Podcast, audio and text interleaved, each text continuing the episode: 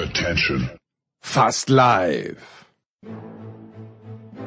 Aus der sorglosen Gute-Laune-Hochburg der sonst so ernsthaften, differenzierenden, politisch korrekten deutschen Sportgemeinde, wo ein Begriff wie Damentennis mit Recht auf dem Index gelandet ist, das Footballteam in Washington genauso genannt wird.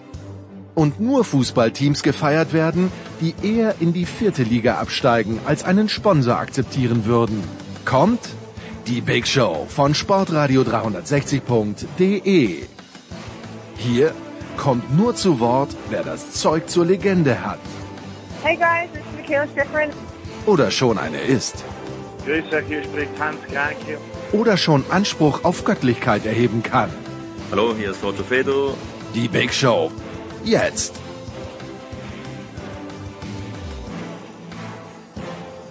Big Show 604, unser heutiges Programm. Wir beginnen mit einem schönen Trio, mit einem Fußballtrio, nämlich mit Markus Götz, mit Toni Tomic und mit Thomas Wagner. Das geht dann nahtlos über nach einem äh, kleinen Handballteil mit Götzi, wo Thomas Wagner auch ein, zwei Fragen hat. Danach Motorsport, äh, hauptsächlich heute eigentlich Formel 1 mit Stefan Ehlen und Stefan Heinrich. Wie schaut's in der DEL aus? Da sind wir schon in den Halbfinali, was das anbelangt. Jan Lüdecke und Franz Büchner sind soweit. Und so nett, dass sie ein paar Minuten Zeit für uns haben. Danach äh, Radsport, Flandern-Rundfahrt. Tadej Bogacar ist nicht am Rohr, aber dafür Sebastian Kaiser. Nach längerer Zeit mal wieder dabei Adrian Grosser, denn es steht ab heute das Masters in Augusta an und danach noch äh, André Vogt. Da gibt's ja im Moment in der NBA viele Möglichkeiten, wer denn gegen wen spielt in den Playoffs. Zwei Spiele haben die meisten Teams noch und hinten raus Klaus Bellstedt und Paul Häuser noch zum Tennis. Big Show 604. Wir legen also los mit einer wunderbaren Fußballrunde. Auf dem Weg zum Bahnhof in Leipzig ist Toni Tomic. Toni, guten Morgen. Morgen. Dann in Hamburg, warum auch immer, wahrscheinlich weil er eine seiner fantastischen Töchter besucht, ist Thomas Wagner. Servus Thomas. Ich suche meine, ich besuche meine fantastischen Eltern und hier ist nicht Thomas, sondern hier ist Guido Burgstaller. Schönen guten Morgen. Der Doppeltorschütze für Rapid, ja. Und wer hat für Ried getroffen? Markus Götz. Leider mit dem zu späten Anschlusstreffer zum 1 zu 2. Servus Götzi. Ja, wurde aberkannt, wurde aberkannt, war Hand. Ja, mit Recht. Äh, bevor wir loslegen, ich glaube hier in dieser Runde, wir sind uns alle einig, wir lieben bedingungslos Michael Leopold. Aus verschiedenen Gründen. Wir lieben ihn als Person, wir lieben ihn als Moderator. Ich weiß, Leo liebt auch die österreichische Musik, STS Ambros, damit hat er bei mir gewonnen. Er hat mit Thomas Wagner die Alpen überquert, Haken dran. Er hat Toni Tomic die Bälle zwar weggenommen, hat sie aber dann immerhin reingemacht, nachdem ihm Toni die Bälle serviert hat. Wir lieben Michael Leopold und weil wir ihn lieben aber, Thomas, müssen wir sagen, Leo, was ist los? Was, was tut sich da an der Oberlippe? Das, das kann nicht sein, Thomas. Das ist ja wohl jetzt eine Frechheit, dass du mich jetzt hier zu einem Urteil hier einfach animieren willst. Das gibt's ja gar nicht. Also Lea wollte sich selbst verteidigen, ist aber im Moment gerade beim Physio. Er hat gesagt, er vertraut uns blind, warum auch immer. Okay, also ich kenne das ja bei ihm, wenn er es im, im, im November macht. Ja. Ähm, sagen wir mal so, ich finde Leo einen außergewöhnlich attraktiven Mann. Oh ja. Für sein Alter sieht er aus wie 20 Jahre jünger. Äh, wenn ich irgendwas als Stilberater sagen dürfte, würde ich darauf verzichten. Ich möchte es mal so ausdrücken. Und er hat übrigens noch eine Schwäche. Er liegt beim Beach Soccer einfach, wenn er einen Seitfallzieher versucht, kläglich im Sand und kommt nicht mehr hoch. Das kann Götzi übrigens auch bestätigen.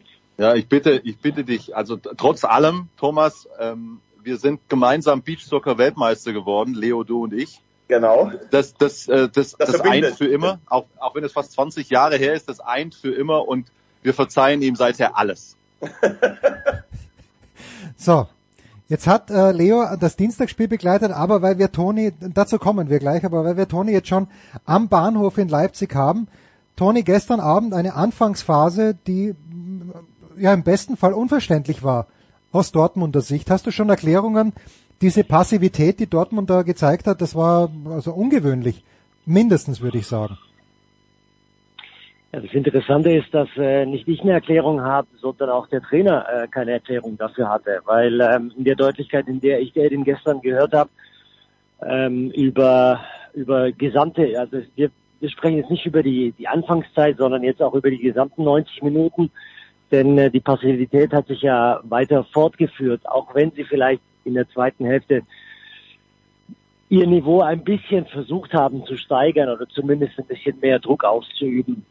Also äh, ich kann mir nicht vorstellen, dass der der Schock äh, des Bayern der Bayern Niederlage so tief lag, dass man jetzt nicht so ähm, beginnen müsste in, in Leipzig. Auf der anderen Seite hätte ich natürlich auch nicht gedacht nach den Ergebnissen von Leipzig, dass äh, RB in dieser Form dann auch so auftritt. Das war dann schon gestern wirklich eklatant, auch für viele, die sich jetzt auf der Pressetribüne dann ähm, dort eingefunden haben war es nicht so richtig erklärbar, warum, weswegen. Also äh, Borussia Dortmund muss natürlich jetzt aufpassen, äh, da diesen, diesen Hunger, den sie entwickelt haben im Jahr 2023, nicht zu verlieren. Ich kann mir nicht vorstellen, dass sie müde sind.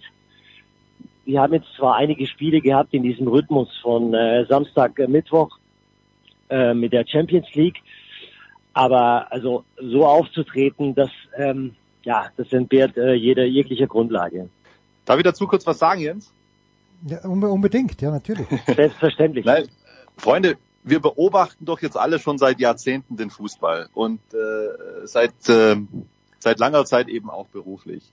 Wir reden immer vom Tagesgeschäft Fußball. Und ich finde, wenn irgendwas äh, äh diese These äh, unterstreichen kann, dann die letzten ein, zwei Wochen was sich da alles von links nach rechts und wieder zurückgedreht hat. Ja? Zunächst war Dortmund plötzlich der große Bayern-Herausforderer. Und bei Bayern war alles schlecht. Dann gibt's den Trainerwechsel, warum auch immer bei den Bayern. Die Bayern gewinnen dieses Spiel, das übrigens äh, so glorreich aus meiner Sicht nicht war. Und die Bayern waren plötzlich wieder die Statement Bayern und äh, unglaublich und und oh, und Wahnsinn und Trainerwechsel und die Dortmunder ähm, äh, taugen plötzlich gar nichts mehr, ja, obwohl sie den Tag vorher noch Tabellenführer waren. Ja.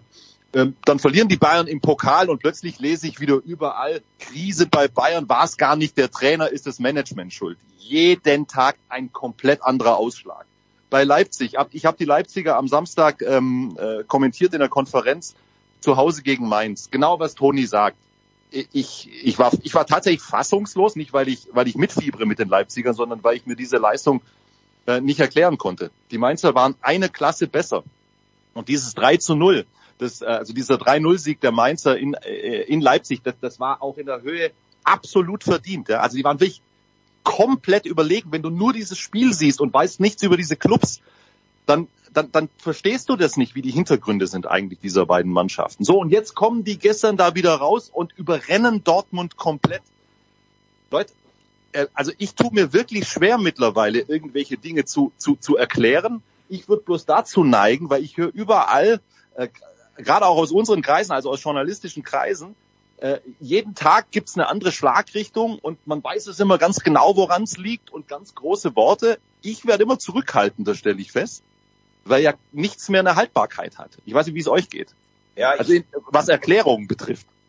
Da, das äh, kann ich alles unterschreiben, was du gerade sagst. Aber ich glaube, bei Dortmund ähm, sehe ich das Ganze schon ein kleines bisschen tiefer. Also ich äh, denke, dass sie in den vergangenen Jahren diesen absolut letzten Punch ein bisschen verloren haben. Ich finde der ganze Club so, so dieses, ähm, klar bei Klopp, das war außergewöhnlich, aber bei Klopp waren sie halt auch frech. Da haben die sich vor ein Spiel hingestellt gegen die Bayern, haben gesagt, natürlich können wir gegen die Bayern gewinnen. Man hat sich irgendwie so in der Kronprinzenrolle so ein bisschen zurechtgefunden, von Watzke runter bis zum ganzen Club. Jetzt haben sie dann irgendwann gehofft, dass durch Terzic das Ganze besser würde. Es sah ja auch so aus zu Beginn der Rückrunde, als wenn das wirklich so wäre. Aber mit der Verletzung. Aber war es denn wirklich so? Also Ergebnisse ja, ja aber die, die, die naja, hat, hat Dortmund immer überzeugt. Nee, aber ich finde, sie waren widerstandsfähiger, aber halt nur gegen Bundesliga Mittelklasse. Ja. Äh, ich sag ja eh, dass die Bundesliga ist, also für mich wenn, es gibt ja Leute, die behaupten, die Bundesliga ist die zweitbeste Liga der Welt oder die drittbeste. Das ist ein Witz für mich. Für mich ist auch die italienische Liga mittlerweile besser als die Bundesliga. Wir, wir ahlen uns hier in unserem eigenen Saft. Martin Konrad sagt das ja auch immer. Und äh, ja, dann haben sie in Dortmund, sie waren schon ein bisschen stabiler. Jetzt ist aber Julian Brandt, der war überragend. Äh, der ist seit seiner Verletzung, er war verletzt, jetzt ist er zurück, ist er noch nicht. Ähm, er ist noch nicht so weit. Und man muss natürlich auch sagen, also wenn ich gestern auf eins wetten kann vorm Spiel, trotz deiner These, dass sich im Moment alles ändert, dann dass nach den letzten drei Spielen aber Rose die sowas von heiß gemacht haben wird, gestern, wie die dann noch in der ersten Hälfte spielen. Und dass man darauf überhaupt gar keine Antwort findet, das irritiert mich schon. Äh, das war ja gestern ein kompletter Systemausfall von allen bei Borussia Dortmund. Und ähm, ja, äh, eigentlich musst du jetzt ganz schnell die straffen, weil es sind in der Liga auch nur zwei Punkte. Wenn die Bayern gegen City rausgehen sollten, vielleicht, vielleicht ist dann wirklich so viel Unruhe da. Also ich würde fast behaupten, wenn Dortmund jetzt jedes Spiel in der Bundesliga gewinnt, können sie sogar echt Meister werden oder werden Meister. Aber die beiden letzten Spiele, vor allen Dingen nach der Viertelstunde in München, die ja zu Beginn ganz gut war, und dann dieser Fehler von Kobel, wo ich bisher immer noch nicht weiß, was war das denn überhaupt, dann legen die sich eigentlich auf den Rücken, okay, schlachtet uns. Und das fand ich echt enttäuschend. Es gab gestern, ich habe mir es, äh, ich bin jetzt gerade in Österreich und aus irgendwelchen Gründen hat Servus TV die Rechte gehabt und Martin Harnik, Tony war der Co-Kommentator und Harnik konnte es in der ersten Halbzeit nicht verstehen, warum der Dortmund versucht hat, die Bälle hinten rauszuspielen, weil Leipzig so oft denen die Bälle abgepresst hat. Ist das, äh, ist das auch dein, irgendwie dein Eindruck gewesen, dass hier und da hätte einfach mal der lange Ball hergemusst, weil es gab so viele Szenen, wo Kobel den Ball rausspielt oder Süle den Ball rausspielt und Patsch haben ihn wieder die Leipziger. Hätte da früher vielleicht eine andere Idee hergemusst, Toni? Nee, also ich muss ehrlich gesagt gestehen, der Eindruck, den ich gestern von Dortmund hatte, war, dass die Jungs einfach komplett müde sind. Hm. Da, also du kannst davon ausgehen, dass sie einfach im Pressingverhalten zu spät dran waren, dass sie, deswegen lassen sie auch dann so viele Chancen zu, dass sie dann halt einfach viel zu viele Räume ähm, äh, freilassen, weil sie dann eben nicht mehr in diese Pressing, in dieses Pressingverhalten reinkommen. Und du musst es ja umdrehen. Also selbst wenn du dann den Ball hast, du hast keine Lösungen gefunden. Du hast derjenige, der den Ball hatte, war im Endeffekt die ernste Sau, weil es gab letztlich dann auch viel zu wenige, die sich dann angeboten haben. Und ob du jetzt den langen Ball spielst auf einen, der vorne dann alleine steht, weil, weil er keine Unterstützung bekommt, oder du versuchst von hinten rauszuspielen, das war gestern in, in beide Phasen, also in beide Richtungen, sowohl in die defensive als auch in die offensive Richtung, einfach zu müde. Also es war mein Kompletteindruck gestern. La, lass ich, lass dann ist es, deswegen ist es ja dann auch, äh, da bin ich bei Götzi, dann, dann bist du bei einem Spiel, wo mich fragen gestern Leute, ja, was glaubst du, wie es denn ausgeht? Und dann sage ich also von der Form her müsste ich sagen, dass es die Dortmunder ziehen, weil wenn die Leipziger in den letzten drei Spielen kein einziges Mal äh, das Tor treffen und dementsprechend so auftreten wie gegen Mainz, wovon ich ja dann ausgegangen bin, dann spricht es eher für die Dortmunder. Und plötzlich stehst du da nach dem Spiel und hast keine Erklärungen, weil halt Leipzig in allen Belangen besser war. Ja, ja. Und Dortmund, ein Wort zu Dortmund. Ähm, ich glaube, das entscheidende Wort ist Widerstandsfähigkeit. Äh, Thomas, hast du ja auch gerade schon anklingen lassen. Ich finde, ich, also mir, mir wird mir, mir wird da zu viel geredet wieder im Moment, ja, und äh, auch zu viel auf den Dortmundern rumgehackt. Aber das, glaube ich, geht ihnen tatsächlich ein Stück weit ab. Ich fange nochmal ganz kurz äh, bei dem Bayern-Spiel an. Die Dortmunder, weil das vorhin auch schon mal angeklungen ist, sind aus meiner Sicht sehr wohl in dieses Bayern-Spiel reingegangen, in dem Glauben, dass sie da gewinnen können. Und genauso sind sie aufgetreten bis zu diesem ersten vollkommen verrückten Tor. Und als dieses Tor gefallen ist, da ging es euch garantiert genauso wie mir. Das war so außergewöhnlich. Ich bin da in mir zusammengefallen quasi. Und für mich war klar von der ganzen Energie her, jetzt wird es schwierig. Und wie der Spielverlauf dann war, das war maximal unglücklich für, äh, für Dortmund. Ich habe das nicht so empfunden, dass sie sich hingelegt hätten und gesagt haben, fahrt über uns drüber. Da sind so viele Sachen zusammengekommen. Und das haben sie nicht verkraftet. Und diese Müdigkeit vermute ich sehr stark, Toni, die ist äh, vor allen Dingen mental bedingt. Ja. Natürlich schlägt sich das dann aufs Körperliche aus. Das haben die nicht wegstecken können jetzt in der Kürze der Zeit. Und das ist genau das, glaube ich, was ihnen am Ende noch abgeht, diese Widerstandsfähigkeit, Resilienz, ähm, innerhalb kürzester Zeit mit total widrigen Umständen umgehen zu können. Aber ich finde schon, dass sie in den, ähm, also alles, was du sagst, kann ich unterschreiben, aber in den zehn Minuten nach dem 0-1 sind sie meiner Meinung nach, haben sie sich hingelegt und sind überfahren worden. Aber ich finde noch was anderes, weil die Frage schon noch berechtigt ist. Ich glaube, sie hätten gestern auf jeden Fall verloren. Aber ich verstehe es auch nicht, wenn Mannschaften merken, sie kommen überhaupt nicht weiter mit ihrem spielerischen Ansatz von hinten raus, dass nicht mal ein Trainer sagt, pass auf, wir stellen jetzt mal zehn Minuten um. Natürlich kommen die Bälle postwenden zurück, aber wir spielen jetzt mal Lang Langholz und gucken, dass da vorne irgendeiner vielleicht, äh, du brauchst dann auch einen Mittelstürmer wie Haller in Bestform, der wäre, der die Bälle mal ablegt und versuchen uns hinten mal zu sortieren. Ich habe zum Beispiel noch nicht verstanden, warum in Özcan so spät dann reinkam, weil der ist in dem Spiel dann vielleicht einer, der kann da auch mal ein bisschen rasieren im Mittelfeld. Es war ja, ähm, ja, du warst ja in der ersten Halbzeit, musst du ja sagen, da kannst du ja froh sein, dass du mit 0-1 in dieses Ding reingeht. Ähm, natürlich hat so ein Spiel dann auch einen Verlauf und eine Energie, aber ich finde, dass, dass du irgendwann dann noch sagen musst, passt auf Leute, wir kommen hier überhaupt nicht ansatzweise in den Spielaufbau, wir werden hier so abgelaufen und das knapp vor unserem eigenen Tor noch, dann müssen wir es auch vielleicht mal für 15 Minuten mit Langholz probieren.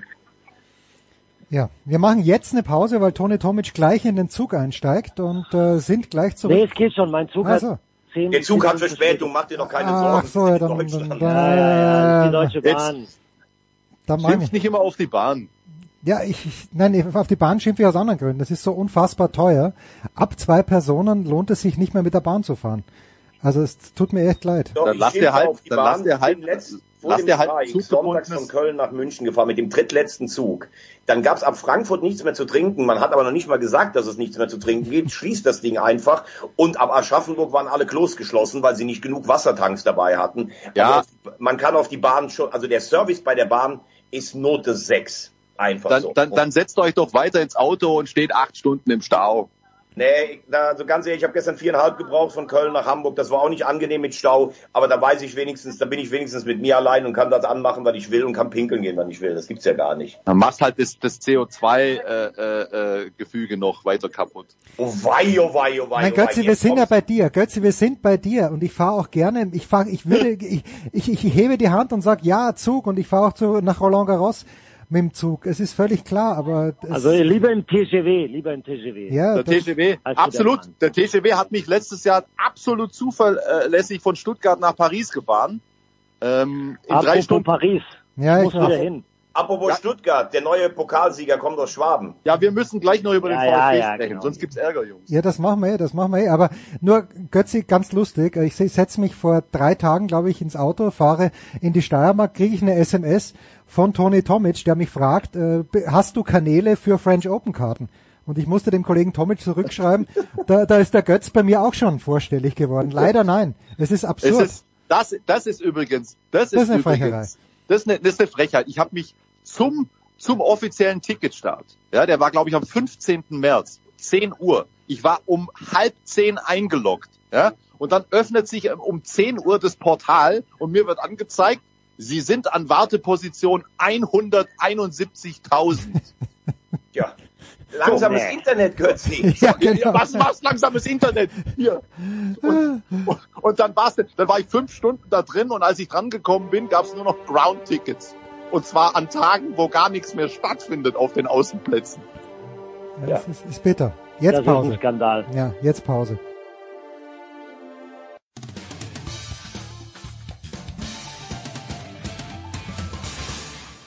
Hi, hier ist Carlo Trainer und äh, Sportradio 360 muss ich ablesen, weil ich kenne den Sender nicht so gut. Aber ja, viel Spaß beim Hören, was auch immer. Und das hat Spaß gemacht mit dir, Jens. Liebe Grüße.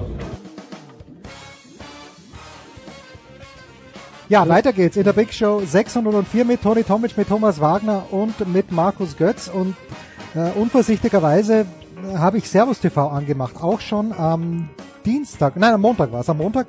Und da gibt's ja äh, Talk im Hangar 7. Heißt, glaube ich, Übrigens immer eine geile Sendung. Also da verstehe Ja, ich das- jetzt nicht, warum du sagst, Nein, nein. warum. Also pass auf. Die Sendung ist wirklich geil. Christian Eber hat das wunderbar moderiert. Aber wenn du jemals eine Politiksendung dir angeschaut hast bei Servus TV, du glaubst, äh, du bist vor 70 Jahren unterwegs oder sind es mittlerweile schon 90 Jahre. Es ist, es ist unfassbar. Also was, was da abgesondert wird, das ist nicht zu glauben. Aber die Sendung war gut und dort sitzen dann, also die, die Sportsendung war gut. Dort sitzen dann Felix Magath, Jens Lehmann, dann äh, der Falk von Bild und auch Marc Janko. Aber Jens Lehmann sagt dann, Felix und ich haben gerade gesprochen und wir verstehen überhaupt nicht, was da in Stuttgart los ist. Und wie es sein kann, dass der ehemalige Stuttgart-Trainer jetzt bei Hoffenheim ist und der ehemalige Hoffenheim-Trainer jetzt bei Stuttgart, wie das funktionieren soll. Und einen Tag später, Toni, gewinnt Stuttgart in Nürnberg und alles wird gut, oder? Ob alles gut wird, das bezweifle ich stark, ehrlich gesagt. Ähm, ich widerspreche Thomas Wagner eigentlich ungern, aber ich sehe sehr, sehr undeutlich, dass der VfB Stuttgart in diesem Jahr den Pokal holen, holen wird. Ähm, ich, wir hatten es in diesem Forum, glaube ich, schon, äh, schon des Öfteren. Wenn du zwei Sportdirektoren, vier Trainer in ja. einer Saison verschleißt und immer wieder eine, eine Mannschaft, die sowohl jung als auch führungsschwach ist, die, die keine Charaktere, die keine Leader hat, die auch dementsprechend, was auch Bruno Labbadia neulich erst ähm, äh, gesagt, zu mir gesagt hat, die keinen Torjäger hat. Weil wenn Girassi jetzt ausgefallen, äh, als er ausgefallen ist, gab es ja keinen, der, der in die Bresche gesprungen ist. Wenn du das alles zusammennimmst in einer Saison, dann kannst du vielleicht täglich dreimal beten, dass du vielleicht auf den Relegationsplatz kommst. Ich habe die Stuttgarter vor zwei Wochen oder drei Wochen in, in, in Wolfs, äh, gegen Wolfsburg gemacht. Das ist sowas von jämmerlich nach vorne, dieser Auftritt. Also einen Mann dann zu entlassen aus totaler Panik, weil man jetzt vielleicht noch neun oder zehn Spieltage hat, um nochmal einen neuen Impuls zu setzen. Das ist mittlerweile völlig handels handelsüblich. Aber also diese Mannschaft hat sich ja erst an einen Trainer gewöhnt seit der Winterpause. Jetzt muss sie sich wiederum an einen neuen Trainer gewöhnen. Davor hatte sie zwei Trainer. Jeder kommt mit neuen Ideen. Was willst du denn dieser Mannschaft denn noch vermitteln, frage ich mich in den letzten Spielen. Also es kann gut gehen. Ich, ich spekuliere jetzt auch gar nicht, null. Aber ähm, der, der, der, der, die Qualität dieses Kaders an sich reicht für mich nicht, die Liga zu halten und äh, auch nicht den Pokal zu gewinnen. Also man muss ja mal sagen, wenn ich das nur von außen sagen darf, ich bin ja großer Fan des schönen Bruno und finde schade, dass er weg ist, wobei sechs Punkte aus elf Spielen, das ist natürlich jetzt auch kein Argument, das muss man schon sagen. Aber wenn ich mir das mal alles von außen betrachte, wer da als Gold- und Diamantenauge, Stichwort Misslintat gefeiert wird, in einer Mannschaft, wo Waldemar Anton schon der emotionale Leader sein soll, boah, und dann Herr Werle, der nur seine eigenen Spielchen immer spielt mit DFL, der in Köln einen Mist hinterlassen hat, finanziell, keine Ahnung vom Sport hat. Dieses ganze hektische Agieren, aber schön drei Berater im Hintergrund vorstellen, die alle hoch dekoriert sind. Also ganz ehrlich, da, da kriegst du ja fast schon Schüttelfrost aus der Ferne, was da eine Inkompetenz beim VfB am, äh, am Werk ist. Unfassbar. Götze, das war dein Stichwort. Ja, Missmanagement. Das ist, äh, glaube ich, das entscheidende Stichwort beim VfB und zwar auf allen Ebenen. Ähm, wir haben ja beim VfB wirklich seit Jahren keinerlei Kontinuität und zwar in keinen Bereichen von, von oben nach unten durch. Und ähm, dann kann auch nichts Gutes entstehen. Das ist ja, das, das, das ist völlig logisch. Ja. Wie viele Präsidenten hatten wir, wie viele Geschäftsführer, wie viele Sportdirektoren, wie viele Trainer, was waren sie? Ich habe gestern eine Zahl gehört, 22 Trainer seit 2007. Vielleicht waren es auch noch mehr. Ja? Ähm, so, so kann nichts Gutes dauerhaft entstehen. Ähm, Managemententscheidungen, gute Managemententscheidungen äh, sind das A und O, um sportlichen Erfolg am Ende des Tages zu haben. Und genau wie Toni das skizziert hat, das Kind ist und da schmeiße ich dann gerne drei Euro ins Phrasenschwein, in den Brunnen gefallen. Und äh, ohne, wirklich ohne, äh, ohne Freude weise ich darauf hin, dass ich das schon vor langer Zeit habe kommen sehen, als Menschen wie Jonas Friedrich und Toni Tomic mich noch als gnadenlosen Schwarzmaler bezeichnet haben. Ich habe es kommen sehen ähm, und äh, ich, wir werden nicht Pokalsieger. Übrigens ganz, es ist wirklich tatsächlich so, ich habe das gestern geguckt und ich war relativ emotionslos, weil dieses Bundesliga äh, die, die, die Situation in der Bundesliga, der letzte Platz, ähm, mir so aufs Gemüt schlägt, dass ich ständig im Kopf habe, was sollen wir mit dem Pokalfinale, also selbst, wir werden es wahrscheinlich nicht erreichen, aber was sollen wir mit dem Pokalfinale, wenn wir absteigen? Und äh, ich äh, sehe kaum noch, wie dieser Abstieg zu verhindern sein soll. Äh, ich sehe es genau wie Toni, absolutes Maximum Relegation. Äh, Sebastian Hoeneß. Ich wäre auf viele Leute gekommen, aber nicht auf Sebastian Hoeneß. Ich habe überhaupt kein Problem mit Sebastian Hoeneß. Ich kenne ihn nicht. Ich kann auch seine Arbeit nicht bewerten. Ich habe natürlich die zwei Jahre in Hoffenheim gesehen. Aber, aber äh, kann, ich beurteilen, ob Sebastian Hoeneß ein guter Trainer ist? Kann ich nicht. Nein. Ich weiß nur eins. in der Situation jetzt zu sagen, wir setzen auf eine äh, mittelfristige, längerfristige Lösung und wir geben diesem Mann einen Vertrag bis 2025, wo überhaupt nicht gesagt ist, was jetzt noch in dieser Saison passiert. Und übrigens, wenn das jetzt weiterhin schief geht, ist auch er verbrannt und dann hast du den nächsten Trainer weitere zwei Jahre unter Vertrag. Das ist Missmanagement in jedem Bereich.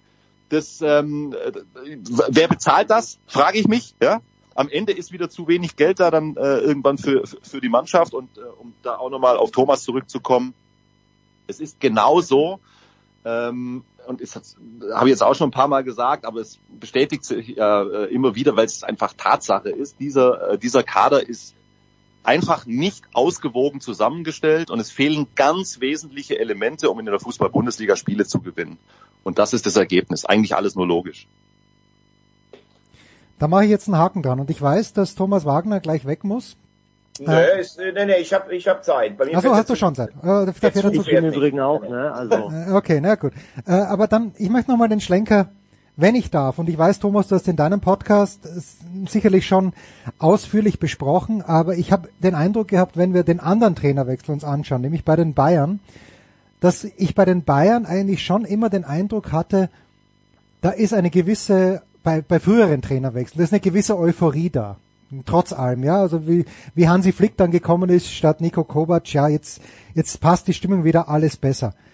Ich finde, Tuchel ist jetzt eineinhalb Wochen da und das ist nicht der Fehler von Thomas Tuchel, aber da ist überhaupt keine Aufbruchstimmung, keine Euphorie, gar nichts, weil das hat Felix Magath hat genau das gleiche gesagt, was ich weiß nicht, ob es äh, ob's Götzi war oder ob es Toni war, der hat gesagt, bis zu diesem Fehler von Kobel war Dortmund sicherlich nicht die schlechtere Mannschaft in München und ich glaube, dass das so ein kapitaler Fehler war, Nagelsmann rauszuschmeißen und das ist nicht die Schuld von Thomas Tuchel. Ich habe da echt und ich nichts läge mir ferner als Niederlagen der Bayern nicht zu feiern.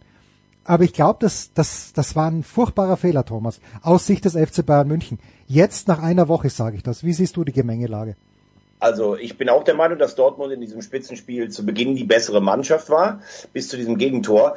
Ähm, ich halte es überhaupt nicht für einen kapitalen Fehler, Julian Nagelsmann zu entlassen, weil Julian Nagelsmann in seinem Kerngeschäft als Trainer und vor allen Dingen neben dem Platz überhaupt nicht geliefert hat. Ich finde diese Entscheidung sportlich total nachvollziehbar.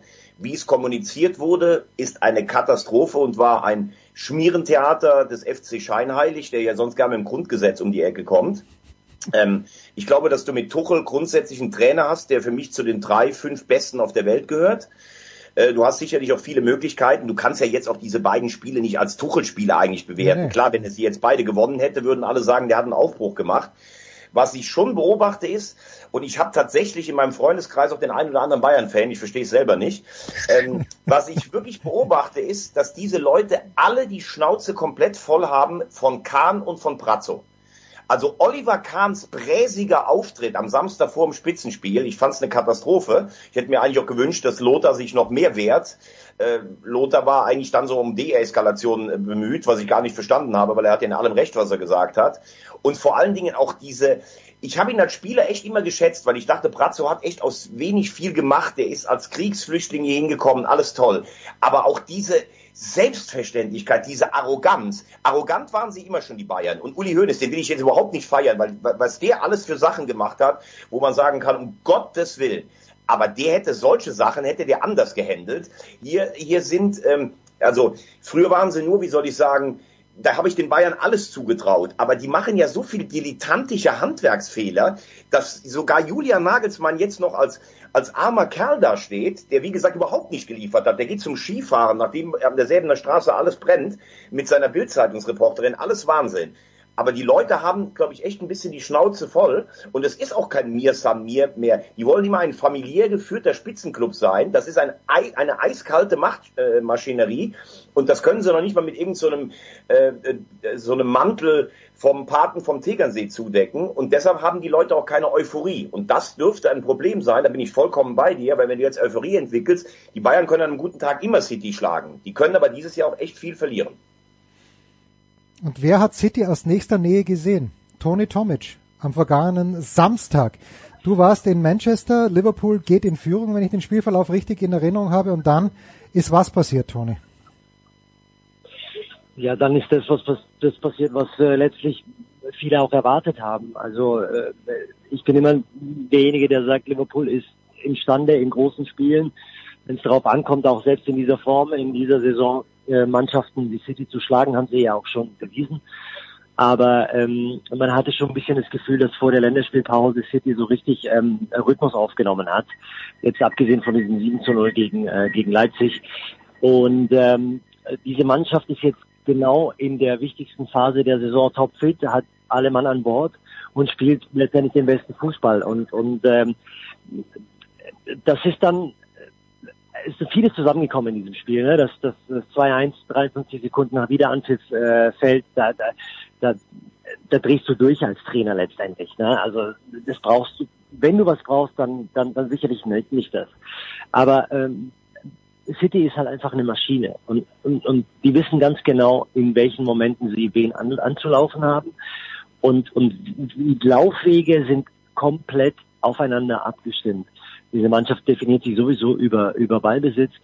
Also ich muss sagen, ich sehe schwarz für die Bayern und zwar richtig schwarz für die Bayern in dieser Phase, ähm, in der sich äh, die Münchner befinden, jetzt nicht nur ähm, das Spiel ob des Spielerischen, also da ist City weitaus überlegen, sondern diese Mannschaft, also jetzt die Münchner, ähm, das hat man ja jetzt auch in den letzten Spielen gesehen, die hat ja auch kein Selbstvertrauen. Und wenn eine Mannschaft kein Selbstvertrauen hat, dann weißt du ganz genau, was passiert, wenn du auf eine Maschinerie wie, wie City triffst.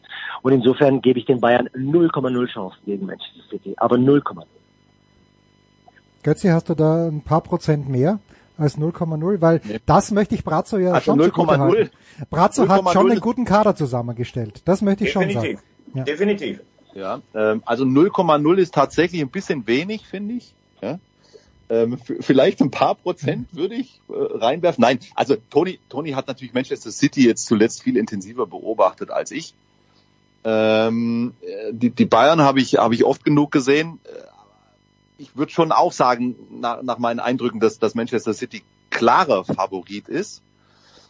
Wir haben aber auch oft genug erlebt, dass die Bayern äh, in der Lage waren und äh, da hat sicherlich auch äh, Thomas Tuchel mit seinen äh, mittlerweile großen Erfahrungen als Trainer seine Einflussmöglichkeiten äh, in dieser Kombi, also Bayern und äh, Thomas Tuchel, dass die, dass die in der Lage sein werden, äh, zu diesen beiden Spielen äh, auch nochmal einen Schritt nach vorne zu machen. Aber, aber favorisieren würde ich schon ähm, äh, Manchester City. Äh, aber da schon nochmal weiter gedacht, bei der ganzen Unruhe, die da momentan bei den Bayern herrscht, ich glaube, das das ist eine Tatsache, ja, dass, dass es dort gerade äußerst unruhig ist. Ich habe auch ein paar Sachen mitgekriegt äh, äh, aus dem Umfeld, ja, dass, dass, dass, dass das viele Leute nicht so toll finden, wie das alles abgelaufen ist und wie das grundsätzlich momentan bei den, bei den Bayern läuft. Wenn das schief geht, äh, was passiert denn dann eigentlich bei den Bayern? Na, ich weiß es ja nicht, aber äh, hat, hat Salihamidzic wird sicher einen langfristigen Vertrag haben. Kahn wird nicht rausgeschmissen werden. Äh, Tuchel hat eineinhalb Jahre. Wer entscheidet das? Wie ist das eigentlich? Ich weiß es Wie nicht. Die, die, die Machtstruktur. Also offenbar ist ja Uli Hoeneß immer noch in alles eingebunden. So Natürlich. Du glaubst ja nicht, dass ja? Uli Hoeneß, der ist, Uli Hoeneß ist in alles eingebunden. So. Und, und dann übrigens, Thomas, äh, kleiner Widerspruch äh, kommt äußerst selten. Weil du vorhin gesagt hast, hätte es unter Höhnes nicht gegeben. Offensichtlich hat er das alles mitgetragen, was da jetzt passiert. Ja, nein, ich habe was anderes gemeint. Das, ich hab, nein, ich habe gesagt, das hätte es bei Höhnes auch gegeben. Ich, ich traue Uli Höhnes alles zu.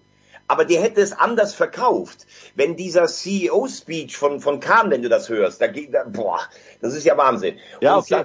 Und okay. Salihamidzic hat einen guten Kader zusammengestellt, macht aber so viele Fehler in weiteren Dingen. Es gibt ja auch Leute, die sagen, dieser Deal mit Tuchel ist schon ganz lange vorbereitet gewesen über die Achse Tuchel-Rummenige. Also eins kann man schon sicher sagen. Rummenige und Höhnes sitzen nicht tatenlos zu Hause rum. Herbert Heiner ist für meine Begriffe nach außen hin ein relativ blasser äh, oberster Mann und so Wurscht und Kahn und Brat so weiter. Aber ja, eins ist auch ganz klar. Die Bayern haben einen Riesenkader und es sind immer noch die Bayern. Und Pep hat oft genug auch in diesen Spielen irgendwelche ja, genau. Experimente gemacht. Also 0,0 Prozent sehe ich da nicht, auch wenn City natürlich nach der momentanen Form Favorit ist. Nee, aber äh, nochmal ganz kurz fand ich hochspannend, was du gerade gesagt hast. Ich wollte ja gerade hier die, äh, die Frage in die Diskussion oder in die Runde werfen. Wer, also wenn das jetzt schief geht, ja, dann wird man ja bei den Bayern ähm, das nicht einfach nur zur Kenntnis nehmen. Wer würde das denn entscheiden, zum, also wenn es denn dazu käme, dass man mit der aktuellen Führungskrew im operativen Geschäft äh, beim FC Bayern nicht mehr zufrieden ist. Weil Herbert Heiner als Präsident, natürlich, also faktisch hat er da ja ähm, als oberstes äh, Kontrollorgan. Ähm, hm. Aber, aber wer, wer entscheidet es? De facto. Ja, ich würde schon sagen, die Krampen im Hintergrund. Die senken den Finger oder die heben ihn hoch. Aber wer ist Vorstandsvorsitzender der Fußball AG? Kahn, oder? Ja, klar. Ja, gut, und ich glaube nicht, dass irgendjemand den Vorstandsvorsitzenden absetzen. Der Aufsichtsrat könnte das vielleicht. Der Aufsichtsrat, ja, aber der, äh, Herbert Heiner ist doch der Vorsitzende des Aufsichtsrates, ja, okay. oder bin ich jetzt? Ja, ja, natürlich, natürlich. Ja. Aber so, ich, hätte, also. ich hätte vielleicht eine Idee, vielleicht könnte Alex Werle zu den Bayern. Ja, genau, das wäre eine Überraschung. Ja, also Thomas, äh, äh, ich würde die Taxikosten übernehmen.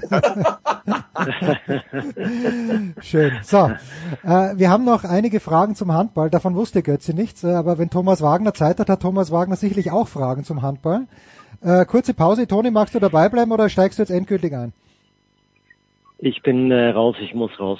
Aber ich würde gerne noch eins sagen, in dieser Dreierrunde vielleicht, äh, ist ein ungewöhnliches Auditorium, aber ähm, unser, unser Kollege und mein ja. ehemaliger Chef, unsere DSF All-Star-Legende so. Äh, Klaus Müller ist Anfang der Woche ver verstorben und wir haben alle drei, glaube ich, eine Unmenge ähm, mit ihm erlebt. Äh, ein geiler Typ, viel zu früh mit 61 verstorben. Fände es ganz schön, wenn wir das nochmal ganz kurz hier, ähm, ja, ihm praktisch nochmal so unsere Ehre erweisen. Danke, Thomas. Ich ja. wollte es auch, ich wollte es auch noch äh, äh reinwerfen. Ich bin 98 zum DSF damals gekommen.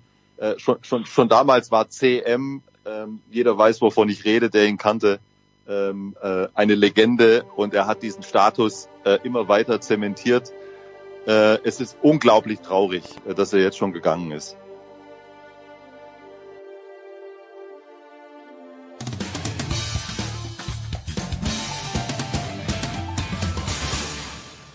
Das ist Daniel Theiss und Sie hören Sportsradio 360. So, unser Ober-Tennis-Guru, Uwe Semrau, Götzi, du ahnst es, er ist im Trainingslager in Italien. es ist so unfassbar. es ist so unfucking fassbar. Oh, ich bin, bin, also ich, ich, ich bin ja eigentlich, Michaela Schiffern ist mein ganz großer Sports Hero im Moment, aber Uwe Semrau kommt gleich an Nummer zwei und nicht weiter hinter. Aber ich habe mit Uwe letzte Woche äh, noch über Handball gesprochen und Götze, es kommt ja das nächste Wahnsinns-Spitzenspiel auf uns zu am Sonntag, aber schon heute Abend, wenn ich es richtig gesehen habe, Flensburg gegen Leipzig. Die ja. Leipziger, bei denen weiß man nie, was los ist. Und Hannover gegen Berlin. Das ist ja ein richtig geiler Abend. Und wenn ich heute Abend nicht Sturm gegen Lask im Stadion anschaue. Und, und, und? BHC gegen Magdeburg. Wer die Magdeburger zuletzt verfolgt hat, der weiß, dass sie auswärts einige Punkte völlig unerwartet haben liegen lassen. Ja, meine erste Frage direkt an dich, Götzi. Wenn mein Verein Flensburg bei elf Minuspunkten bleibt, können wir dann noch Meister werden? Auf jeden Fall. Thomas, das ist, das ist, das ist eine, das ist wirklich eine verrückte Geschichte. Ich habe mich, ich habe heute Abend, ich mache heute Abend die Konferenz und muss mich um alle vier Spiele kümmern. Ja, es gibt noch äh, Göppingen, Göppingen gegen Wetzlar, ist ja auch nicht ganz ohne Brisanz. Ja, jetzt nach dem Trainerwechsel, Abstiegskampf und so weiter und so fort. Und da habe ich nochmal, habe ich noch gekramt, ja. Und es war Anfang Dezember, als die, äh, als die Flensburger in Leipzig verloren haben und dann zehn Minuspunkte auf dem Konto hatten, Anfang Dezember, wo wir alle unisono gesagt haben, das geht nicht. Du kannst nicht Anfang Dezember zehn Minuspunkte haben. Das Thema Meisterschaft oder Champions League Plätze ist durch. Und das hat wirklich jeder gesagt. Ohne Ausnahme. Und jetzt haben sie äh, sich da wieder rangerobbt. Ich weiß jetzt nicht, also die haben, ich habe die Zahl jetzt nicht im Kopf, ich müsste in den Unterlagen kramen, aber roundabout 20 Pflichtspiele nicht verloren. Ja, Sie haben noch dieses eine Unentschieden jetzt zuletzt in Göppingen äh, aufgesammelt, diesen einen Minuspunkt. Aber äh, die haben ewig, ewig lange nicht verloren.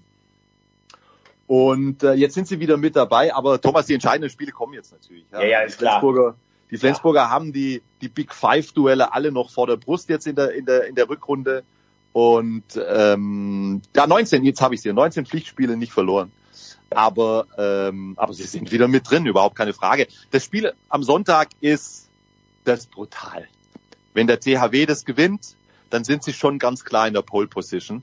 Aber ich traue auch Magdeburg absolut zu, äh, sich wieder auf den Punkt zu fokussieren. Und dann könnt ihr euch mal die Minuspunktverteilung angucken. Dann haben wir 9, 10, 10, 11. Also das ist verrückt. Und heute Abend die Füchse in Hannover, das ist nicht gewonnen. Nein, das ist nicht gewonnen. Die Hannoveraner waren echt gut drauf zuletzt. Ähm, ganz tolle Entwicklung. Sie haben sich, ähm, wir haben das alle vor der Saison schon gesagt, dass sie da einen hochinteressanten Kader zusammengebaut haben. Sven Sören Christoffersen, Eike Korsen und natürlich auch Christian Prokop. Ähm, und es geht sehr gut auf. Bislang sie sind Sechster, sie sind äh, und haben auch schon Abstand auf, auf die anderen Mannschaften dort im oberen Mittelfeld. Und das ist namhafte Konkurrenz, das ist äh, kraftvolle Konkurrenz. Das ist eine ganz erstaunliche Leistung von Hannover, die in der vergangenen Saison, glaube ich, Zwölfter oder Dreizehnter waren, diesen Schritt jetzt zu machen. Und Hannover hat zuletzt äh, kräftig Selbstvertrauen gesammelt. Die haben zu Hause äh, unter anderem den, den, ähm, den SC Magdeburg geschlagen. Mhm. Und, und die Berliner, also diese, diese, diese Leichtigkeit, die Selbstverständlichkeit, die sie über Phasen in der Hinrunde hatten, wo sie wirklich großartigen Handball gespielt haben, die ist ihnen etwas abhanden gekommen, aus verschiedenen Gründen. Äh, das ist für mich ein, ein völlig offenes Spiel heute Abend zwischen Hannover. Jetzt Sie noch eine Frage vielleicht von mir zum Abschluss, äh, bevor ich dann tatsächlich äh, gehe. Ähm, was glaubst du, wie viele deutsche Mannschaften sind beim Final Four in der Champions League und wie viele in der Europa League? In der Europa League alle drei. Okay. Bin ich mir sicher. Also Göppingen, Flensburg und Berlin. Ja. Also Champions League, Magdeburg ist auf jeden Fall Favorit gegen Plotz. Also das ist ja fast, äh, ich will jetzt nicht sagen once in a lifetime, weil sie natürlich diesen Wettbewerb schon gewonnen haben, aber du weißt, was ich meine. Das ist eine außerordentlich günstige Situation. Ja. Äh, wenn, wenn, wenn der SC Magdeburg ähm, seine Leistung bringt in diesen beiden Spielen, dann werden sie zum Final Four fahren. Kiel gegen PSG ist für mich 50-50. Okay, da weiß aber, ich Bescheid. Aber, aber, aber ähm, weil ich sag, ich sag, beide gehen zum Final Four. Hat Uwe sag, auch gesagt. Hat, hat Uwe letzte Woche auch gesagt. Und ich, bevor der Thomas geht, muss ich ihn schon noch fragen, Thomas. Ich, ich, ich bin irgendwie zum THW Kiel gekommen über einen Mann und Götzi lacht mich jedes Mal aus, wenn ich sage. Aber mich hat Thomas Knorr fasziniert. Aus irgendwelchen Gründen, ja. Und das war eben die Mannschaft mit Wieslander auch, aber Knorr, wie er aus dem Stand hochspringt und die Kugel einfach mal aus elf Metern auf die Kiste knallt und oft ist er reingekannt, oft auch nicht, aber das hat mich fasziniert. Seitdem für mich der THW die Mannschaft, der ich am liebsten zuschaue in Deutschland. Aber wie bist du nach Flensburg gekommen, Thomas? ich, ich kann es ich kann's gar nicht sagen. Ich, man hat ja irgendwie immer so ein Ding. Mir hat immer Christiansen wahnsinnig gut gefallen. Äh, also äh, ein super ich weiß nicht, Götzi kann das vielleicht viel mehr äh, beurteilen, aber ich fand ihn als Spieler Wahnsinn, ich fand seine Vereinstreue Wahnsinn, ich fand ihn als Persönlichkeit äh, top. Und dann, äh, ich kann mich noch erinnern, als er seine letzte Saison gespielt hat, als selbst in Kiel die ganze Halle aufgestanden ist und für ihn applaudiert hat, also das fand ich schon Wahnsinn. Dann fand ich natürlich immer so ein bisschen dieses, in Anführungszeichen, der ewige Zweite. Äh, ich könnte hier wieder eine halbe Stunde mich aufregen über dieses verschobene, gekaufte Champions League Finale von Kiel gegen Flensburg. Ähm, aber ähm, ja, ich, ich, ich mag, ich war da ein paar Mal ähm, auch zu Champions League spielen. Ich mag die Atmosphäre. Ich mag es nachher ähm, äh, zu essen zu gehen beim, wir haben immer gesagt zum Jugoslawen. Das ist ja gar Der Mazedonier. Bei Mazedonier, genau. Aber du weißt, was ich meine, Götzi. Auf jeden ähm, Fall weiß ich, was du meinst. Also ich habe eine ich habe eine totale Schwäche für äh, für ähm, Flensburg Handewitt. Fand auch den Namen Handewitt, glaube ich, als kleines Kind einfach immer geil. Und Eske Weiche Handewitt. Ja, genau, genau, genau. Dann war das ja eine Fusion dann irgendwann. Also wie gesagt, ich gönne, ich möchte, dass der, dass Flensburg dieses Jahr drei Titel gewinnt. Das wäre gut. Also die, äh, das hat, äh, das hat schon was. Das, das, ich, ich verstehe Thomas. Ja, ich, also ich bin da, äh, ich bin da emotional außen vor, aber ich, ich verstehe Thomas. Ähm, und, und man darf auch nicht vergessen, die Halle dort, die Flensburger waren die ersten, die im Handball eine Stehplatztribüne hatten. Und was da für ein Druck kommt, äh, aus dieser aus dieser Tribüne, das das ist schon außergewöhnlich für Handballverhältnisse. Da kommen natürlich auch Sachen raus, da hört man besser nicht so genau hin, ja. Äh, so das wahnsinnig, hat ja auch ganz gut in seinem Buch beschrieben. Ja, ja, ja, also so, so, so wahnsinnig äh, salonfähig ist es nicht. Aber und übrigens noch ein Wort zu Lars Christiansen bin ich zu 100 Prozent bei dir, einer der größten Linksaußen aller Zeiten und eben nicht nur als Spieler beeindruckend, sondern als Typ. Und da, an der Stelle aus tiefstem Herzen äh, ein, ein Hinweis auf, ähm, auf äh, Schmiso, auf äh, Florian Schmidt-Sommerfeld, der den HBL-Podcast macht. Der hat vor kurzem lange in diesem Podcast mit Lars Christiansen gesprochen. Ich glaube zweieinhalb Stunden. Absolut hörenswert. Ganz heißer Tipp. Er erzählt brutal offen über sein Leben und über, über die Tiefen, die er auch hatte und wie er da rausgekommen ist und was der mittlerweile in, in ganz unterschiedlichen Bereichen auf die Beine gestellt hat. Tief beeindruckend und ähm, wirklich, also muss man hören, absolutes Muss, wenn man interessiert ist an, an, an Sportpersönlichkeiten, die weit über das Sportliche hinaus ähm, hochinteressant sind. Top-Tipp, den, den werde ich mir heute reinziehen. Vielen Dank. Thomas, danke. Ich habe noch einen, eineinhalb Fragen an Götze, aber du bist raus. Danke dir herzlich, Thomas. du bist raus. Am Ende der Saison Flensburg Meister und Rapid Pokalsieger. Ich wünsche euch was. Tschüss, Götze. Komm, für mich bist du immer drin. Und Michael, und, und Michael Leopold ohne Rotzbremse. Das wäre auch noch schön. äh, seid gemein.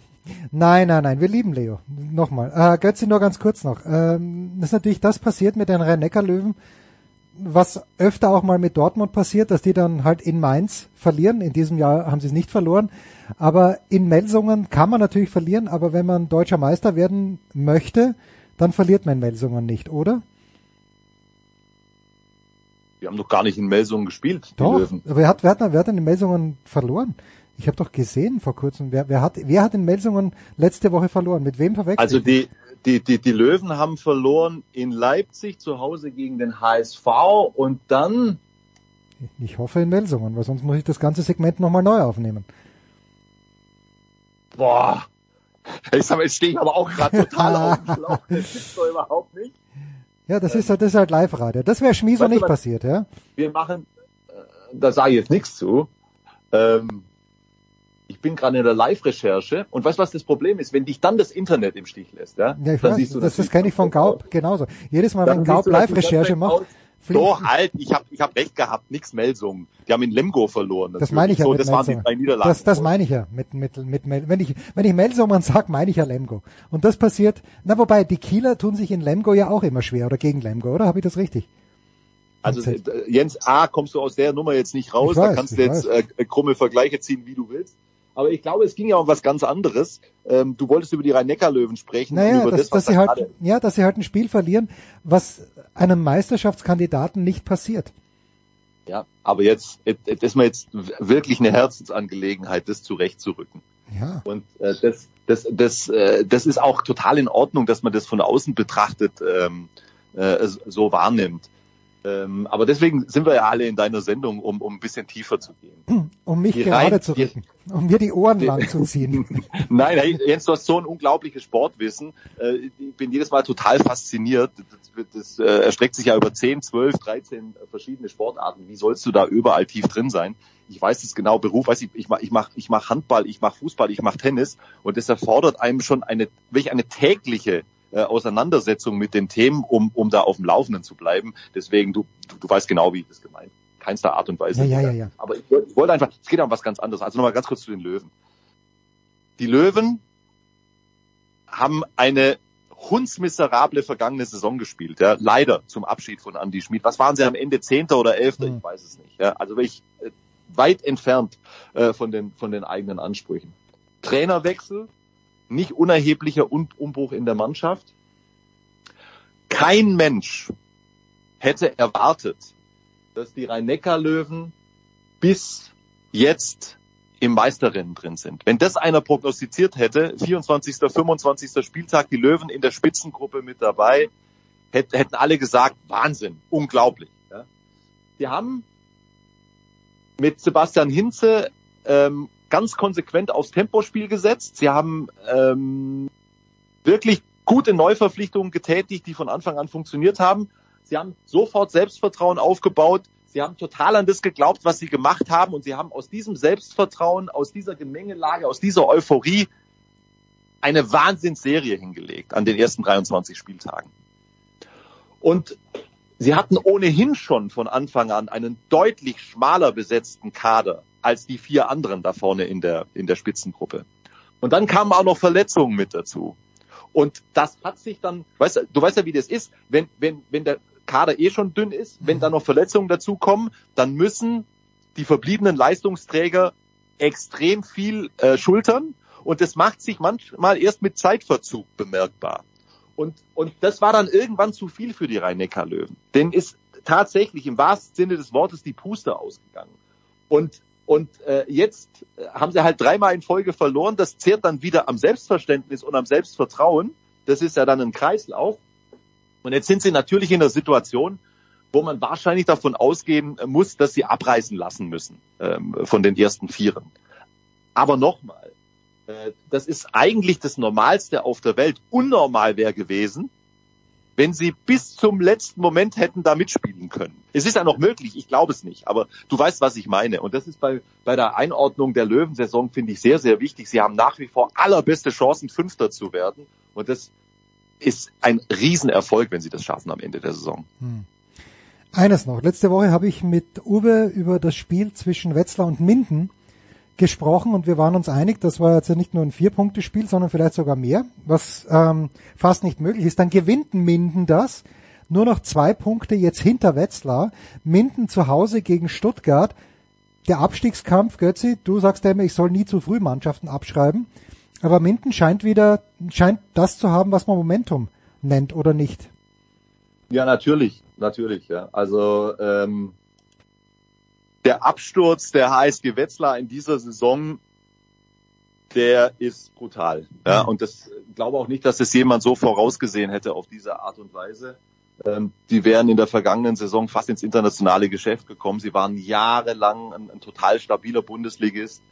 Und äh, jetzt sind echt viele Sachen ähm, durcheinander geraten. Ja. Ben Matschke ist entlassen worden äh, zu einem Moment, wo viele Beobachter gesagt haben, boah, das kommt aber früh. Ja. Und dann hat, ähm, hat äh, die Verpflichtung von Hrvoje Horvat überhaupt nicht funktioniert, hat ein Spiel gewonnen. Hm. Und dann jetzt die ganze Geschichte, ich weiß nicht, ob du das verfolgt hast, der ist jetzt frei, der ist jetzt entlassen worden Nein. Anfang der Woche. Okay. Äh, mit der mit der Begründung, ich, ich breche es jetzt runter, Vertrauensbruch. Man hatte vereinbart wohl, äh, man, man, man bringt die Saison zu Ende, spricht dann erst über, über die Zukunft. Äh, zwischenzeitlich hat aber Hrvoje Horvat bereits einen Vertrag bei den Kadetten Schaffhausen unterschrieben ähm, als, als äh, neuer Trainer in der kommenden Saison. Äh, das hat jetzt äh, die HSG Wetzlar zum Anlass genommen, ihn rauszuschmeißen, mit, mit, mit eben dieser Begründung totaler Vertrauensbruch. Nach meiner Info übrigens gab es die Vertragsunterschrift aber schon vor einigen Wochen und ich kann mir beim besten Willen nicht vorstellen, dass die Wetzlarer das jetzt erst erfahren haben. Das ist jetzt aber eine, das ist aber äh, eine Vermutung von meiner Seite. Also so ein bisschen entsteht schon der Eindruck, äh, dass sie das jetzt auch dazu genutzt haben, ihn loszuwerden. Ähm, und jetzt, äh, jetzt übernehmen Jasmin Schamcic, der schon ewig da ist, der ist jetzt sportlicher Leiter zusammen mit dem, äh, mit dem Co-Trainer Philipp Mirkulowski und die spielen heute Abend in Göppingen. Und ähm, also ich bin, ich bin wirklich total unsicher, dass, dass die Wetzlarer nochmal zu sowas wie einer Stabilität finden in der Restsaison. Und, und man darf bei Minden nicht vergessen, die sind nicht nur äh, im Plusbereich auf zwei Punkte ran, sondern die haben auch noch zwei Spiele in der Hinterhand. Ja, der Corona-bedingt sind die aus, sind die ausgefallen schwere Gegner zwar, Flensburg und, und Erlangen, aber who knows? Ja? Also zumindest gegen Erlangen haben sie eine Chance. Und dann wären sie tatsächlich punktgleich äh, mit, äh, mit Wetzlar. Und das Momentum wäre dann in der Tat äh, bei GWD. Und wir haben ja oft drüber gesprochen, über den Unterschied zwischen, ähm, zwischen einer Mannschaft, die von Anfang an damit rechnet, im Abstiegskampf zu stecken, und einer, die unverhofft da reingerät. Das ist eine vollkommen andere Situation. Ich würde im Moment nicht draufsetzen, dass Wetzlar in der Liga bleibt. Klare Ansage. Du würdest aber auch nicht drauf setzen, dass der VfB Stuttgart Pokalsieger wird. Wir werden Nein, das, das würde ich nicht, Jens. Ja, genau. Das schauen wir uns alle gemeinsam an. Und das österreichische Pokalfinale, ich fürchte, es wird nichts werden mit dem großen Trip, weil das schon am 30. April ist und da muss Wagner natürlich arbeiten. Das ist doch, das ist doch Banane. Gut, ich fahre heute am Abend nach Graz. Schau mir das an. Herr Götze, ich danke dir ganz, ganz herzlich. Kurze Pause. Big Show 604.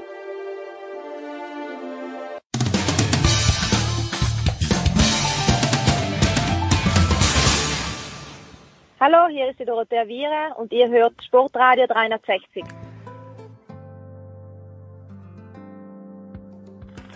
Sportradio 360. Wir machen weiter mit dem Motorsport und ich freue mich, dass auch in dieser Woche wieder dabei ist Stefan der Voice Heinrich. Grüß dich, der Voice. Ja, äh, in der illustren Runde wieder mit Herrn E. aus L.A., dem deutschen L.A. So ist es. Stefan Ehlen ist auch mit dabei. Servus, Stefan. Servus in die Runde. Inwieweit der Voice konntest du nachvollziehen, dass am vergangenen Sonntag in Melbourne zwingend noch diese beiden Runden gefahren werden mussten, wo äh, also Ralf Schumacher in seltener Eintracht mit Sascha Roos gesagt hat, da wird nichts Gutes dabei rauskommen? Naja, das war vorhersehbar. Dass am Ende tatsächlich äh, dann nochmal ein kompletter Neustart ist, ähm, ist wahrscheinlich tatsächlich äh, dem Wunsch, dem unausgesprochenen Wunsch, so sehe ich das von Liberty Media äh, tatsächlich zu, darüber zu erklären, ähm, die gerne Show haben wird. Und wir wissen, ähm, der Stefan Ehlen hat ja auch lange Nesca oder ist auch Nesca-Experte und weiß über Indica Bescheid. Ähm, die Amerikaner lieben das. Das ist gar keine mhm. Frage. Liberty Media äh, ist ein Showunternehmen, ein Unterhaltungskonzern. Ähm, ich glaube aber nicht, dass explizit es tatsächlich dem Rennleiter, dem äh, Nils Wittig, gesagt worden ist.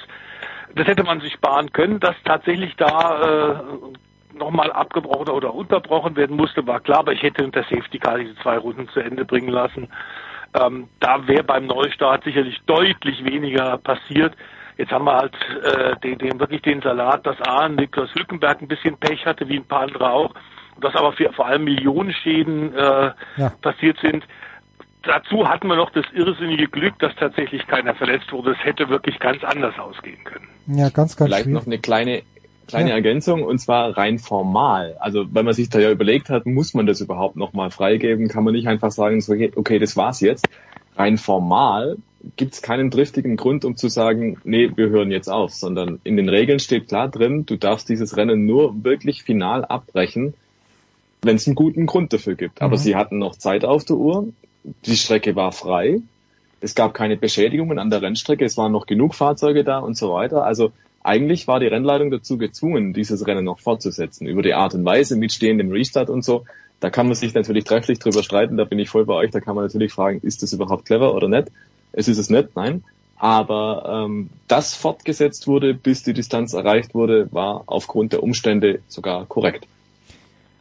Es war natürlich unfassbar spektakulär und Stefan, ich möchte gleich bei dir bleiben, aber für Ferrari natürlich ein ganz, ganz gebrauchter Sonntag, wie man so schön sagt. Charles Leclerc, äh, nee, George Russell war es, der gesagt hat, man fliegt ans andere Ende der Welt und dann fliegt man raus, nicht schön. Aber auch Carlos Sainz, der hatte für sich schon reklamiert, dass das ein normaler Rennunfall war, dass der dann eine 5-Sekunden-Strafe kriegt. Äh, wie, wie hast du das gesehen? Naja, also ein normaler Rennunfall war das nicht, wenn man von so weit hinten reinkachelt. Ähm, das okay, war schon blöd gelaufen, sicherlich, ja. Aber er war ja nicht mal ansatzweise irgendwie daneben im Zweikampf oder so, sondern er ist einfach von weit hinten gekommen und hat dem Alonso das Rennen zerstört. Jetzt kann man natürlich sagen, der Alonso ist ja trotzdem Dritter geworden, aber das zählt in dem Moment nicht. Er hat einfach reingehalten, auf welchen, aus welchen Gründen auch immer. Er hat den Alonso abgeschossen und den Alonso um ein potenzielles gutes Ergebnis gebracht. Was das Ergebnis gewesen wäre, spielt keine Rolle. Aber er hat den Alonso rausgekegelt und das ist das Entscheidende. Dass dann der Alonso die Position zurückgekriegt hat durch andere Umstände, spielt für die Betrachtung der Szene keine Rolle, meiner Meinung nach sondern das ist nur im Prinzip Zufall gewesen. Und da kann der Sainz nichts dafür, da kann der Alonso auch nichts dafür, sondern das war halt die Dynamik in dem Rennen.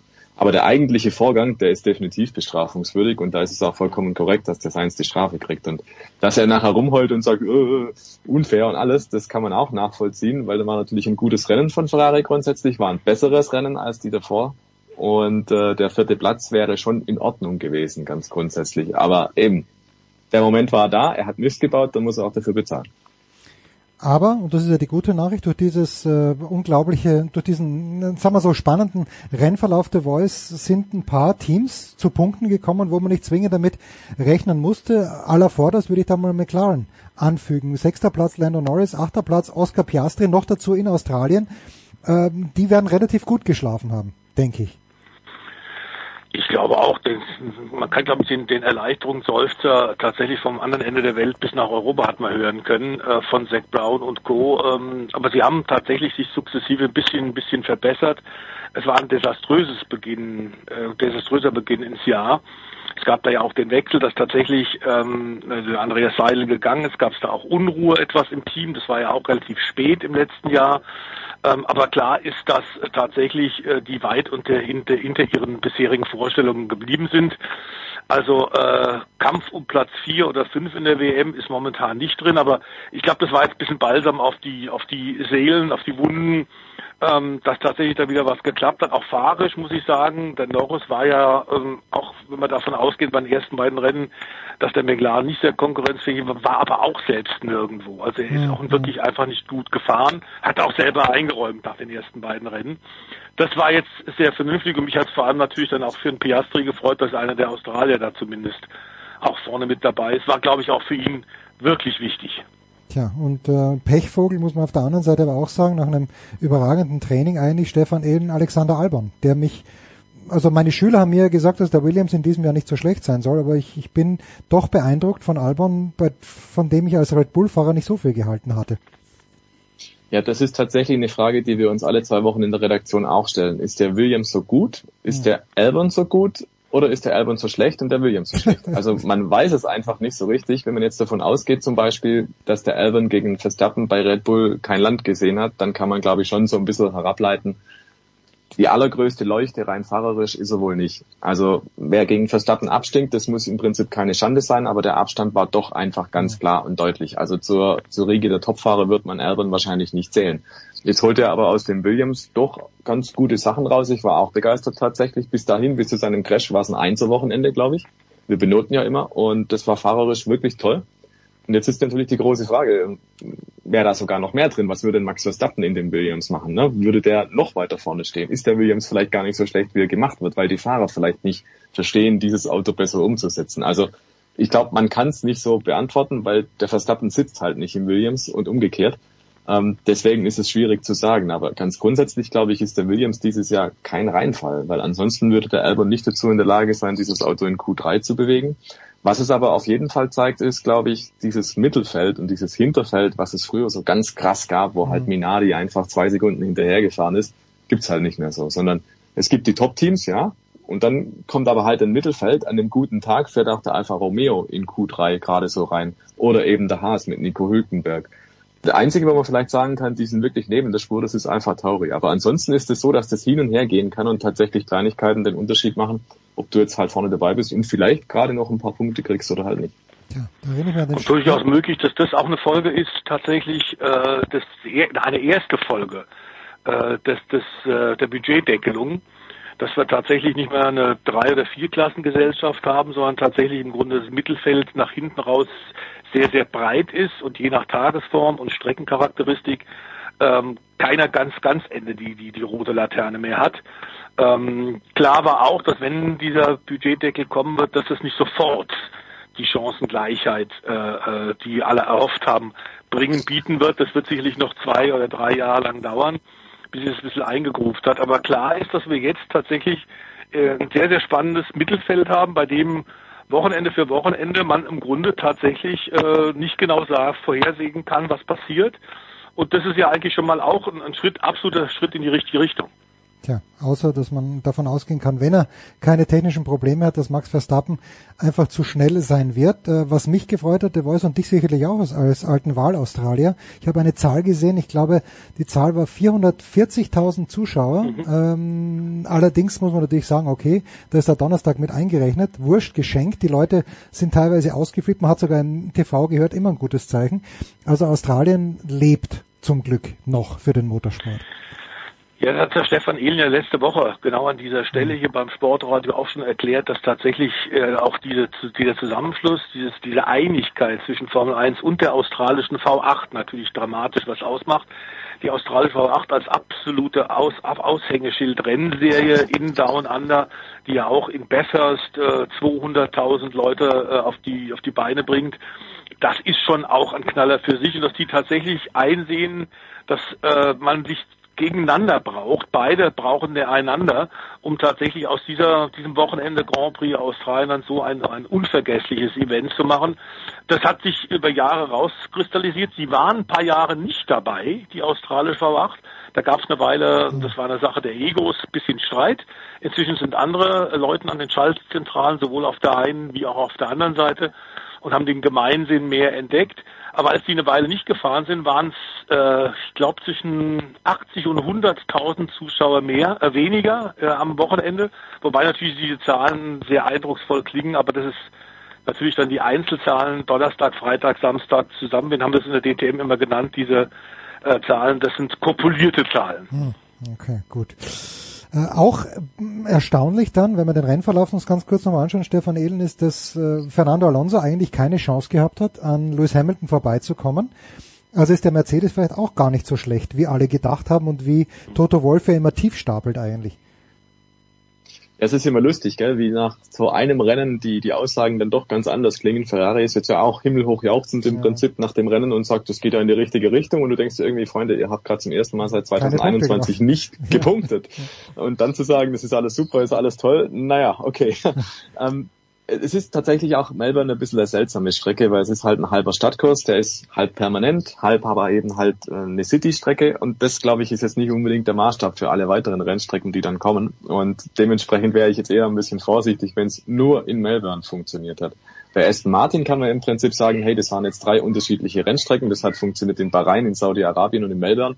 Der Trend ist echt bei Ferrari und bei Mercedes, da würde ich tatsächlich gern noch mal ein paar Rennen abwarten und mhm. zuschauen und äh, sehen, ob das sich auch so verfestigt oder ob das, wie es so gern heißt, ein One-Off war oder nicht. Also kann so sein, dass der Mercedes Patent ist, dass der richtig gut und schnell ist. Jetzt haben sie es vielleicht rausgetüftelt, was sie mit dem Setup machen müssen. Aber ja, ich glaube, sie müssen erst noch beweisen, dass das wirklich so ist und nicht einfach nur, ja, einmal halt zufällig geklappt in Melbourne mit beiden Autos und der George Russell war übrigens wieder besser als Lewis Hamilton im Qualifying. Ja, ja. Und der hätte das Rennen vielleicht auch gewonnen, wenn es dann nicht halt so gelaufen wäre, wie es gelaufen ist mit Rotphase etc. Gut. Dann habe ich am Sonntag, am Montag was, äh, unvorsichtigerweise, ich habe schon im Fußballteil gesagt, mir Talk im Hangar 7 angeschaut und Christian Neherbar moderiert so ab, ne, die Formel 1 erst wieder in vier Wochen wieder und ich dachte, er meint in vier Wochen erst wieder bei Servus, aber nein, jetzt gibt's eine elendslange Pause, The Voice, nämlich tatsächlich äh, noch drei Wochen von heute angerechnet was passiert in dieser Zeit? Dürfen die Teams, na testen dürfen sie ja nicht, gibt es Updates? Was, was wird da los sein? Ja, die richtigen Updates werden kommen dann tatsächlich, wenn, wenn der Zirkus äh, in Europa ist. Eigentlich war diese größere Pause nicht geplant. China Grand Prix ah, ja, stimmt, stimmt, war ja, ja eigentlich eingeplant, ähm, wieder nach 14 Tage Rhythmus. Der fiel aber eben jetzt raus.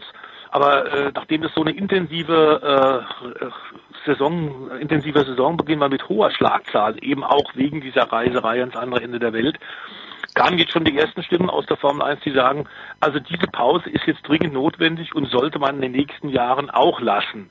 Äh, also man sollte das weiterhin so machen, dass man dann nach den ersten drei, vier Rennen tatsächlich noch eine Pause hat, um die Teams ein bisschen wieder sich sammeln zu lassen, ein bisschen durchatmen zu können. Ich fürchte aber, dass das bei Liberty Media ähm, und ihren Dollarzeichen, die sie in den Augen haben, äh, wohl ein, ein, ein frommer Wunsch ist, der nicht in Erfüllung gehen wird. Aber äh, so war die der ursprüngliche Pla Kalender ja nicht geplant.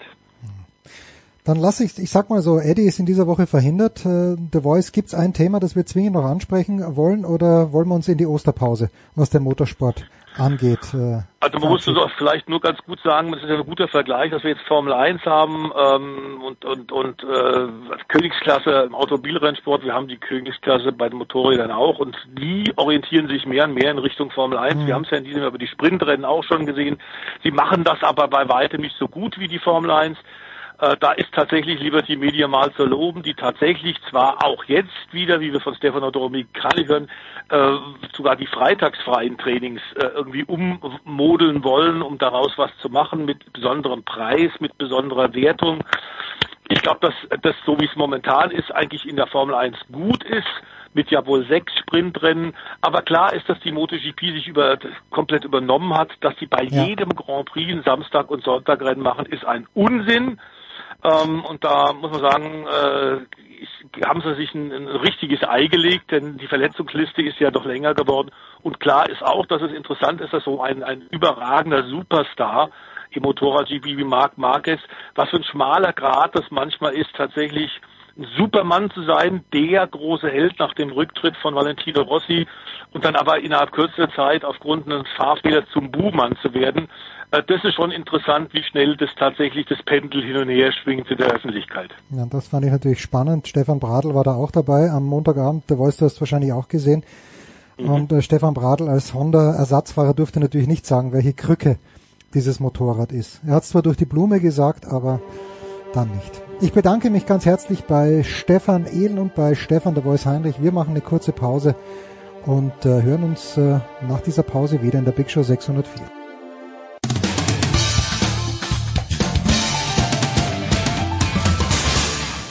Hallo Freund von Sportradio 360, hier ist Roberto, Servus.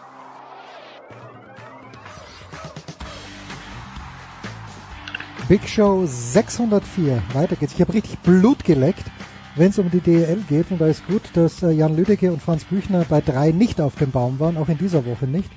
Als ich sie gefragt habe. Servus Franz. Hallo, Grüße. Servus Jan. Servus. Und weil ich so Blut geleckt habe, Franz, die erste Frage muss natürlich in Richtung Union Berlin gehen. Was traust du ihnen in Dortmund zu am Samstag? Sie haben mich nicht überzeugt am Dienstag am frühen Abend in Frankfurt. Nee, aber äh, genauso hat Dortmund nicht überzeugt gestern wahr, und, wahr, äh, und auch am Samstag zuvor.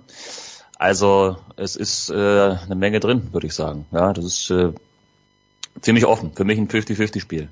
Mehr, mehr glaube ich, kann ich dazu gar nicht beisteuern. Aber es ist äh, sowohl eine, eine hohe Niederlage drin, als auch ein knapper Auswärtssieg. Mal, mal schauen. Also ich sage ja so, Leverkusen ist zu weit weg. Das scheint mir die Mannschaft, die gefährlichste Mannschaft zu sein. Union Berlin wird in die Champions League kommen. You heard it here first. Was macht das mit diesem Verein? Ich weiß noch, Franz, uns gibt's ja auch schon drei, vier Tage, wie wir darüber geredet haben, dass Union es nicht und nicht schaffen möchte, in die Bundes, in die erste Bundesliga aufzusteigen. Wie wird sich der Verein verändern, wenn überhaupt? Puh. Geht alles ein bisschen schnell irgendwie, hat man das Gefühl. Ne? Also so lange sind sie jetzt auch noch nicht in der, in der ersten Liga. Ähm, von der Conference in Europa direkt in die Champions League, also drei Jahre in Folge immer eine Steigerung obendrauf. Ich meine, ist ja eine schöne Entwicklung und spült sicherlich dann auch erstmal so ein paar, ja, ein paar Finanzen natürlich auch mit rein. Ist halt natürlich dann irgendwie die Frage, ob man da bestehen kann oder nicht. Aber ich meine, letztendlich wird man das, glaube ich, gut einordnen können. Also man, man wertet ja alles Mögliche, zumindest nach außen hin, ich glaube auch nach innen, warum auch nicht, als, als Riesenerfolg. Also man weiß ja gar nicht so richtig, wie einem geschieht. Äh, wenn das tatsächlich so eintreten sollte, wird man das sicherlich auch richtig einzuschätzen wissen, dass das äh, vielleicht erstmal nur eine Ausnahme ist, die man genießen sollte, aber gerade mit so einer Rolle könnte man da sicherlich auch einiges bewegen.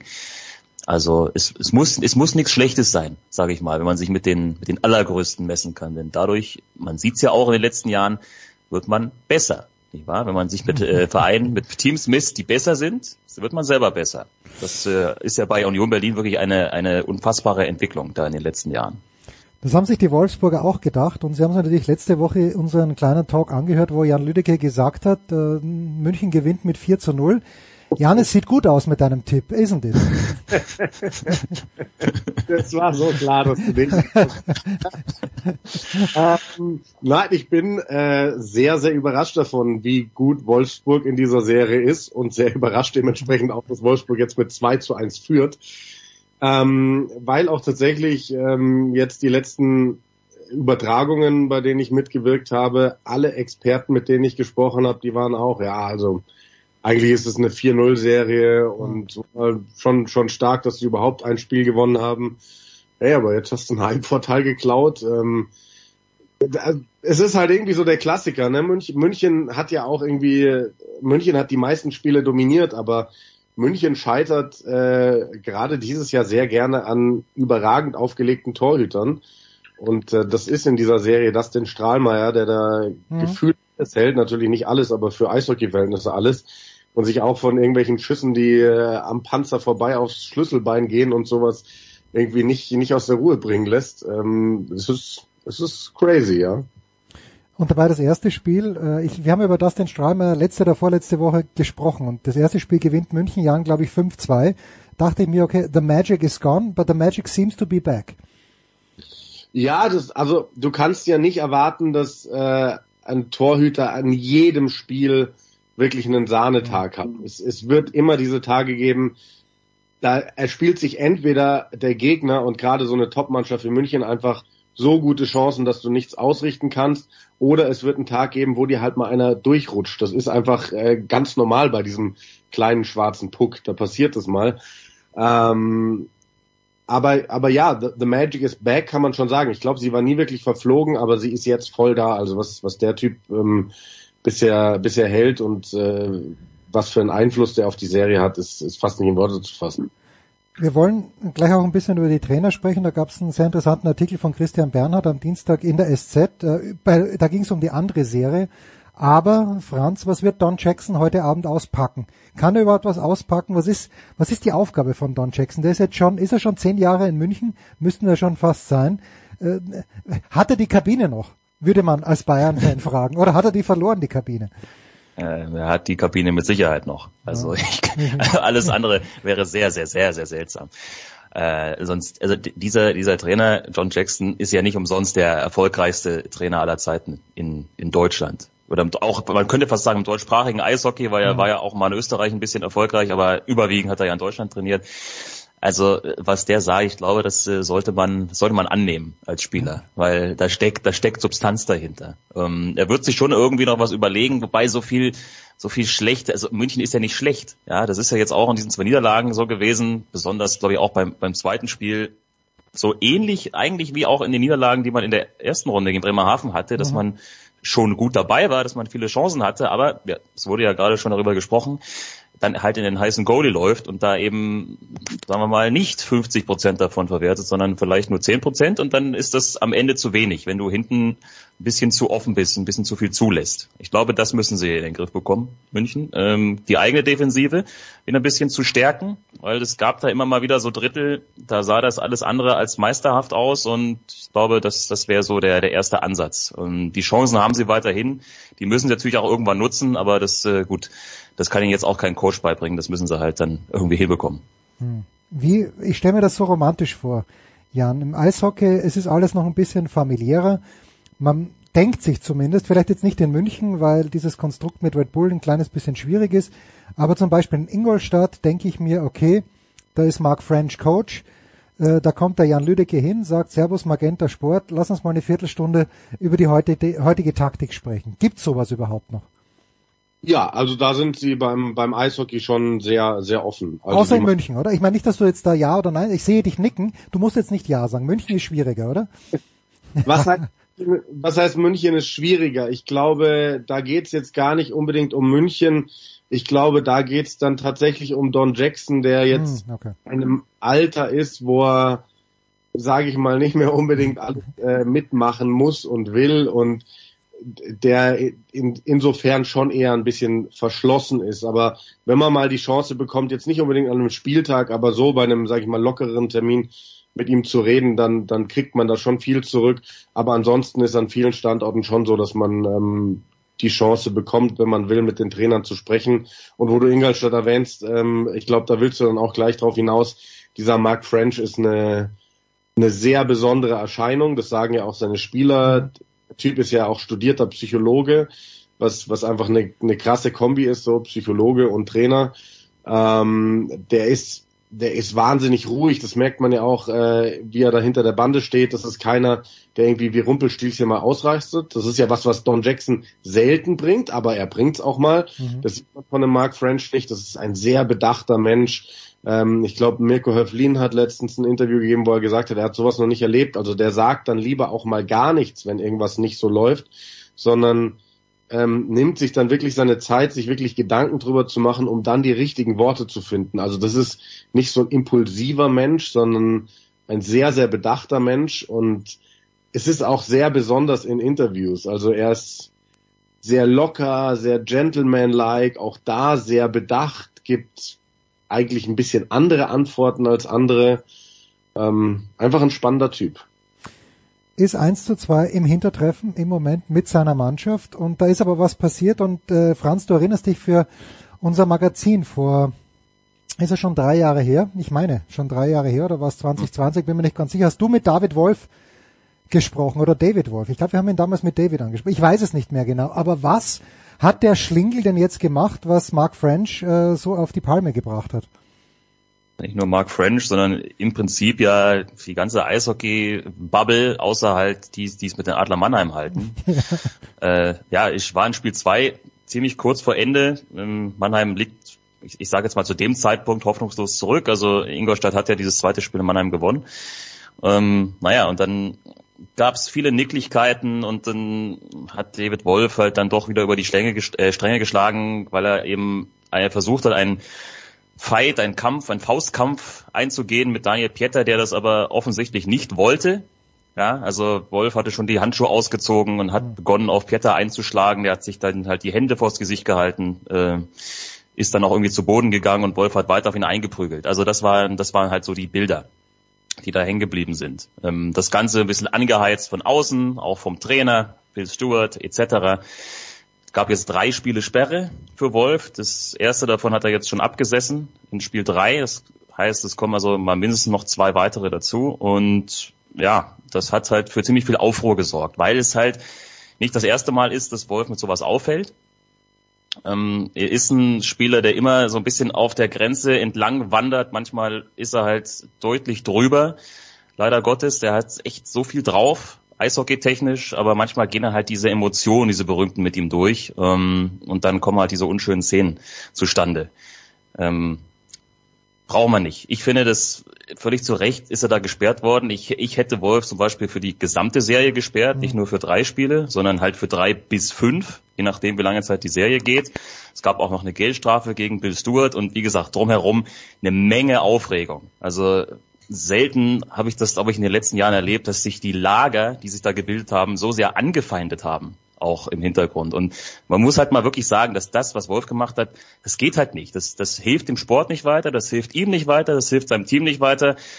Diese Sperre ist absolut gerechtfertigt. Ja. Wer da irgendwie das anders sieht, der weiß ich nicht, der hat irgendwie eine falsche Wahrnehmung. Was natürlich auch nicht geht, ist das, was danach passiert ist, nämlich wiederum Anfeindungen persönlicher Art gegen Wolf, gegen seine Familie etc. Ja, das geht natürlich auch überhaupt nicht. Aber das eine schließt ja das andere quasi nicht aus oder hebt das eine nicht auf. Also wirklich, wirklich schade, dass sich das in der sehr Sicht so entwickelt hat. Ähm, ja, also das ist, das ist gerade quasi das, was diese Serie so ein bisschen mitgeprägt und äh, mitbestimmt hat aktuell. Da gab es ja früher, Jan, immer die Rolle des Enforcers. Und ich glaube, ich tue jetzt, weil ich glaube, ich verwechsle nicht. Ich glaube, ich tue Konrad Abelshauser jetzt Unrecht, weil bei den Münchnern war das nicht er, aber bei den Münchnern gab es da auch jemand, der eigentlich nur äh, im Kader war, damit er dreimal zwei Minuten bekommt, aber die Mannschaft anstachelt. Äh, und wenn ich David Wolf, nicht, dass ich ihn kennen würde, aber ich schätze ihn ja so an, dass der ein zu guter Eishockeyspieler ist, um wirklich der Enforcer zu sein. A, gibt sowas wie den Enforcer überhaupt noch und B, Franz hat's ja eh eigentlich schon gesagt, aber äh, Wolf ist ja nicht der typische Enforcer.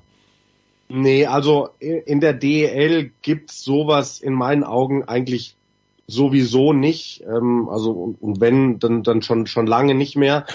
Es gibt natürlich diese Spielertypen und ähm, das war zum Beispiel auch in, in Ingolstadt, Doug Shedden, ähm, ich kann mich erinnern, die hatten bis vorletzte Saison, ich kann mich an den Namen nicht mehr erinnern, auf jeden Fall auch so einen ganz bulligen Stürmer und der war dann in der letzten Saison, glaube ich, nicht mehr da und dann gab es ein Spiel mit vielen Schlägereien und dann hat er sich danach mega aufgeregt und hat gesagt, ja, letzte Saison hätte sich diese Mannschaft nie getraut, gegen uns zu prügeln, weil wir noch den Spieler, ich weiß echt den Namen mehr, hatten und jetzt ist er nicht mehr da und jetzt, äh, jetzt kommen sie auf einmal und äh, lassen die Fäuste fliegen.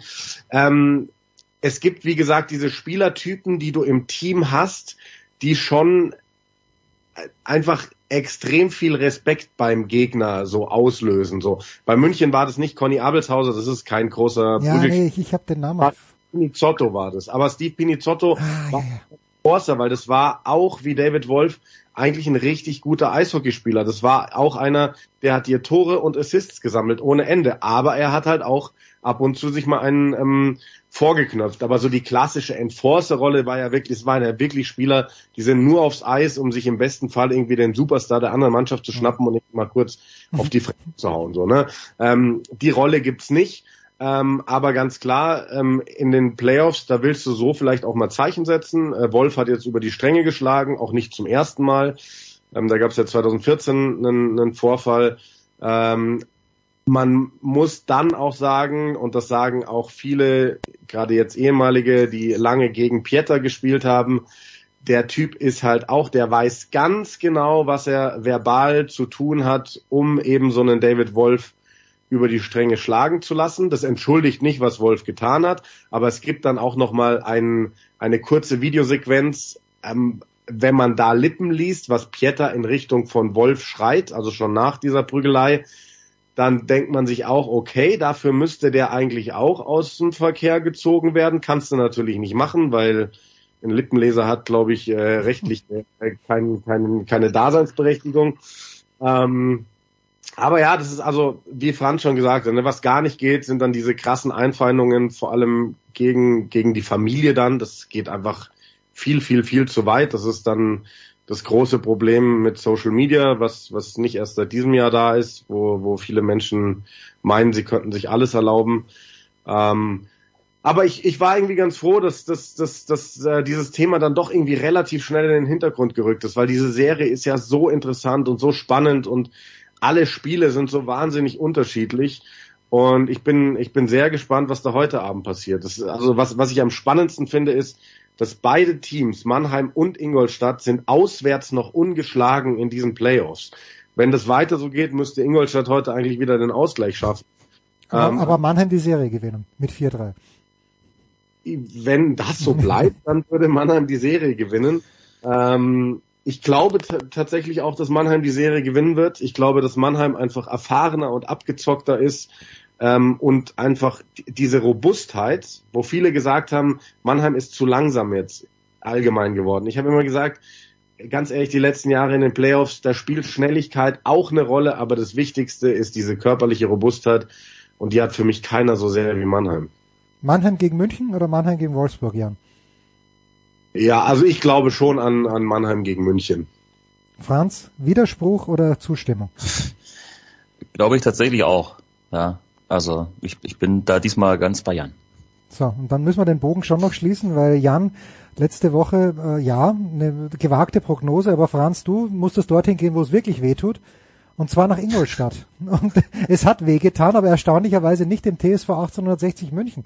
Ich wusste gar nicht, dass es in Bayern überhaupt noch einen Verein gibt, bei dem es mehr, noch mehr drunter und drüber zu gehen scheint als bei den 60ern. Aber der FC Ingolstadt ist da ein valider Kandidat, isn't it? Absolut. Ja, die sind äh, in diesem Kalenderjahr das schlechteste Team in der dritten Liga. Haben, glaube ich, vier Punkte geholt in jetzt, wie viel sind es, 12, 13 Spielen. Das ist relativ überschaubar, also das ist der freie Fall. Jetzt haben sie wieder den Trainer gewechselt. Ähm, ja, oder beziehungsweise den, äh, den, den Trainer rausgeschmissen. Ich glaube, wir haben noch gar keinen neuen vorgestellt, keinen neuen Cheftrainer. Also die sind, äh, ja, wie gesagt, äh, auf, auf gutem Wege, wenn es so weitergeht, ähm, komplett durchgereicht zu werden. Da müsste, glaube ich, noch sechs Punkte Vorsprung vor dem Abstiegsplatz als äh, letztjähriger Zweitligist. Also das ist schon, das ist schon bescheiden. Welche Qualen wirst du auf dich nehmen an diesem Wochenende, Franz? Ähm, ja, Samstag äh, die Löwen natürlich. Ja, natürlich. Ähm, Im Heimspiel gegen Osnabrück und am Sonntag, beziehungsweise ist es eigentlich eher fast schon dann die Nacht von Sonntag auf Montag gibt's NHL ähm, bei ProSieben Max mit Boston gegen Philadelphia. Ist eine Chance für Boston, da vielleicht einen NHL-Rekord aufzustellen. Also da reden wir dann von einer anderen Qualität auf jeden Fall. Original Six, oder? Beide? Absolut. Ja, okay. Gefährliches Halbwissen. Aus den Bruins, ja. Ja. Jan, wo werden wir dich hören? Oder Sam- sehen vielleicht sogar? Samstag wieder Ingolstadt. Ich äh, darf moderieren, auch Spiel 5 äh, Ingolstadt gegen Mannheim und freue mich sehr. Wir alle. Danke euch beiden. Kurze Pause in der Big Show 604.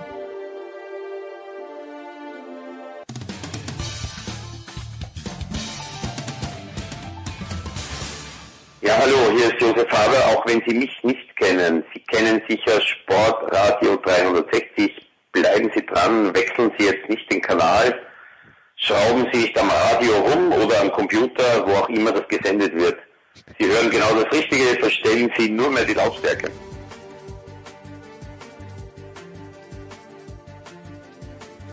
Big Show 604. Weiter geht's mit unserem lieben Freund, mit Sebastian Frei, äh, Kaiser, Sportfreikamerad. Sportfrei.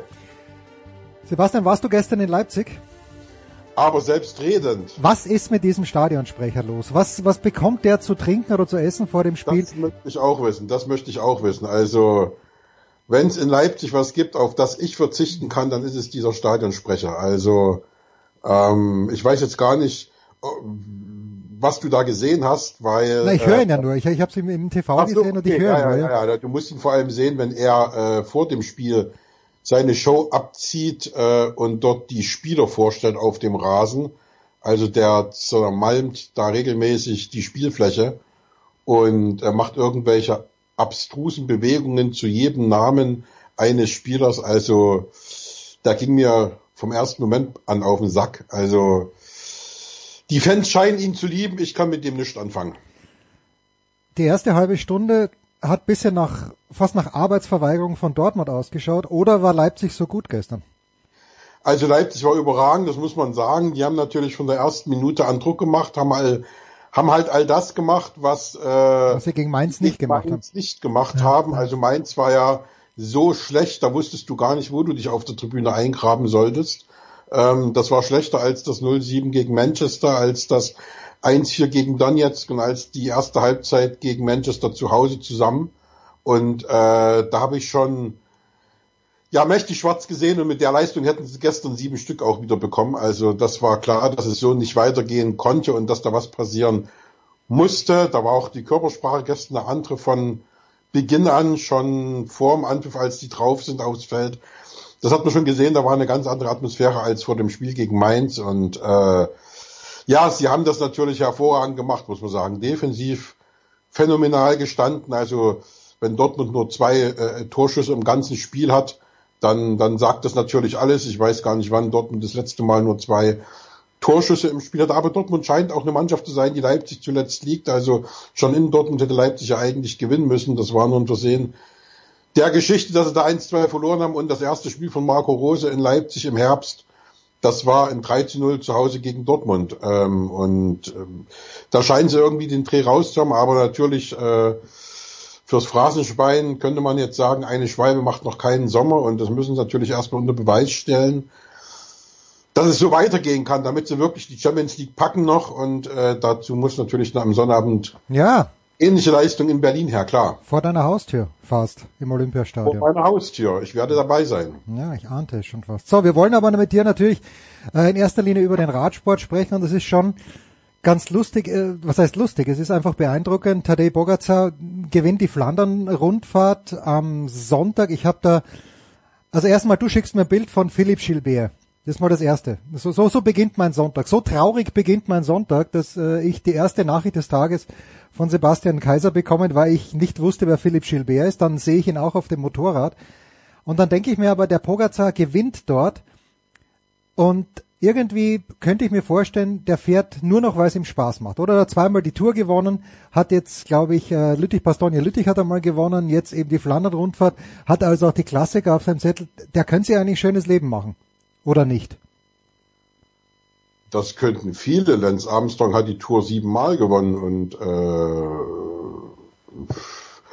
hätte sie auch gerne noch wahrscheinlich ein achtes Mal ja, gewonnen. Ja. Also, also was soll was was soll Toni Groß sagen? Der hat fünfmal die Champions League, glaube ich, gewonnen und und ist Weltmeister und äh, ja, aber der spielt auch Spaß. Fußball ist Spaß, ja. Toni Groß kickt auch Spaß. Also äh, insofern wenn du einmal Spaß an der Sache gefunden hast und auch an der großen Qual, was ja Radsport zweifelsohne ist, gerade vom Training her auch bei Wind und Wetter, äh, dann, dann ist das halt so, dass du dir dann noch Ziele setzt und ähm, natürlich, er hat die Tour gewonnen im jungen Alter. Das heißt, äh, der hat mit Sicherheit noch ein bisschen mehr vor. Es gibt ja nicht nur die Tour, du hast ja gerade gesagt, da gibt's ja auch noch ein paar Klassiker und äh, da möchte er, glaube ich, äh, noch ein bisschen abräumen. Also das hat er auch äh, gesagt nach dem Sieg, dass da noch mehr kommen kann und er sich noch mehr Ziele setzt und äh, ich kann mir jetzt nicht vorstellen oder ich, ich wüsste jetzt auch nicht, warum er jetzt sagen sollte, lass ich ja, mal aber sein. Ich meine, ich mein, er könnte es lockerer angehen, aber das geht eben nicht im Radsport. Wenn du Toni Groß bist, dann kannst du Freude am Spiel entwickeln. Freude beim Radfahren schwierig aus meiner Sicht, weil du musst dich ja massiv quälen. Da, die, naja, die Freude Qual trägt dich nicht. Freude. Das ist ja wie im normalen Leben, ne? Also Qual, guck dir an, die SM-Studios laufen, wenn ich da richtig informiert bin. Also. du, du betreibst ja selbst vier in Berlin, wenn ich richtig informiert bin. wie auch immer. Also es gibt Leute, äh, man kann sich nicht vorstellen, die haben da echt äh, Freude dran, sich äh, auf unterschiedlichste Art quälen zu lassen oder sich selbst zu quälen. Und der ist eben einer, der sich dann für die offizielle Variante des äh, Selbstquälens entschieden hat.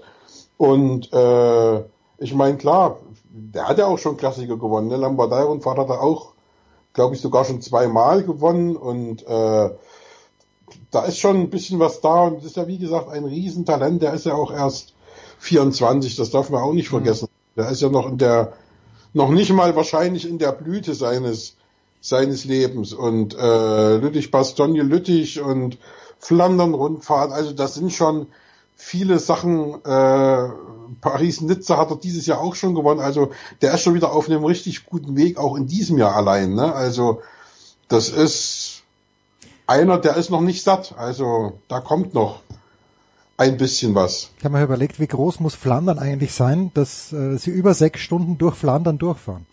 Naja, hast du dir die Strecke angeguckt? Also die fahren am Ende dann auch mehrere Runden.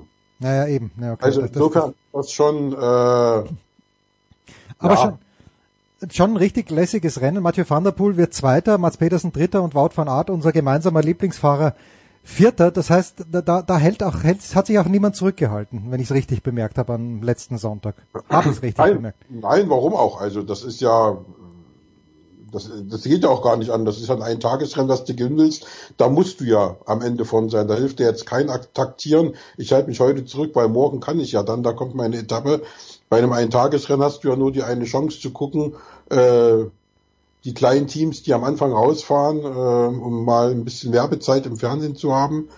Holen wir die Leute noch ein oder nicht? Äh, zu 99 Prozent geht die Taktik der großen Mannschaften mit den berühmten Fahrern dann auf und es gewinnt einer, den man kennt, oder Philipp Gilbert. Ja, genau. Das ist auch eine Möglichkeit, dass der gewinnt, den niemand kennt. Aber äh, ansonsten muss ich sagen, äh, na klar, logisch sind die sind die vorn dabei und manchmal ist eben jetzt gerade aktuell bei der bei der bei der ähm,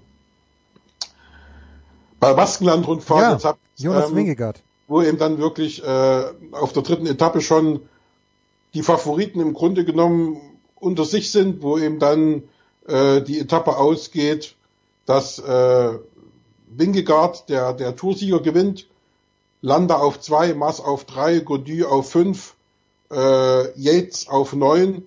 Das sind schon diejenigen, die dann wahrscheinlich im, im Gesamtklassement am Ende nach sechs Etappen mit vorn irgendwo zu finden sein werden. Und die, die, die, die jetzige Gesamtwertung ist da zum Beispiel schon relativ früh, das hat man nicht so oft, aber relativ früh in der Woche schon, ja, vielleicht sogar schon das Endresultat oder zumindest einer von denen wird's machen. Also Wingegaard 1, Landa 2, Gody 3, äh, Itzagirre 5, Mars 6, also und alles nur wenige Sekunden voneinander getrennt. Also da ist schon, klar, da ist schon ein bisschen was, bisschen was geboten und das wird dann natürlich auch äh, am, am, am Sonntag bei, bei äh, Paris-Roubaix nicht anders sein. Ja, also wenn man jetzt so überlegt, letztes Jahr, die Tour ist ja auf eine Etappe letztlich entschieden worden. Die eine Etappe, wo Pogacar geschwächelt hat und Genau. Wingegaard dann einfach, sagen wir mal, gleich gut war. Äh, Und, und dann vielleicht auch dieses, dieses Momentum, wo der im Kopf dann auch stärker war, dass er sich einfach nicht mehr aus der Hand nehmen hat lassen. So muss man aufpassen im internationalen Radsport. Das ist verrückt. Da musst du aufpassen wie ein Schießhund, aber natürlich kannst du bei einer Tour eher was gut machen als jetzt, sage ich mal, also bei, als bei einem Eintagesrennen sowieso, aber eben auch bei so einer einwöchigen Rundfahrt, Paris-Nizza, äh, Kriteri äh, Kriterium Dauphiné oder jetzt eben äh, äh, erst äh, Katalonien-Rundfahrt, jetzt Baskenland-Rundfahrt, also da musst du natürlich schon äh, dann eher aufpassen als bei einer dreiwöchigen Rundfahrt, klar. So, Ide Schelling hat die zweite Etappe gewonnen äh, Ja. bei der Baskenland-Rundfahrt, aber ich muss da ganz ehrlich sagen, äh, wenn du mit unserem lieben Freund Ralf Denk das nächste Mal sprichst, mir gefallen die Trikots nicht in diesem Jahr. Ich weiß, es wird ihn jetzt, wahrscheinlich wird er sagen, scheiße, dann beenden wir die Saison, wenn es dem Huber nicht gefällt. Aber von Bora Hans Grohe, da, ich, ich brauche ein bisschen Weiß in meinen Trikots. Gefallen dir die, die neuen Trikots? Ja, der, der Schriftzug Bora ist ja weiß. Also, naja, der schon, aber ich brauche einen weißen Hinter, ich brauche einen weißen Hintergrund ein bisschen. Also ja, das, ja nirgendwo. Also wenn ich mir die Trikots angucke, ja, aber Bora hatte das ja. Jumbo Visma ist schwarz-gelb, die sehen aus wie Borussia Dortmund. Äh, Bingoal sehe ich gerade, die haben ein Trikot, das sieht aus wie Borussia Dortmund in den 90ern mit so einem Neongelb. Äh, Lotto Destiny ist äh, türkisrot, also in weißen Hintergrund sehe ich ehrlich gesagt nur bei AG Dessert, Total Energie und dann hört es auch schon auf. Ja, aber mir, mir, mir, letztes Jahr hat mir Bora besser gefallen. Aber wurscht. Okay, sie gewinnen also eine Etappe bei der Baskenland-Rundfahrt. Ähm, mir ist, ich habe natürlich jetzt nicht die vollen sechs Stunden zwölf angeschaut bei der Baskenland, äh, bei, bei der Flandern-Rundfahrt. Aber hätte, hätte mir etwas auffallen müssen. Bei welcher, bei welcher, Äh, bei, bei der, bei der Flandern-Rundfahrt hat der Bora Hansgrohe in irgendeiner Art und Weise zu irgendeinem Zeitpunkt des Rennens eine Rolle gespielt.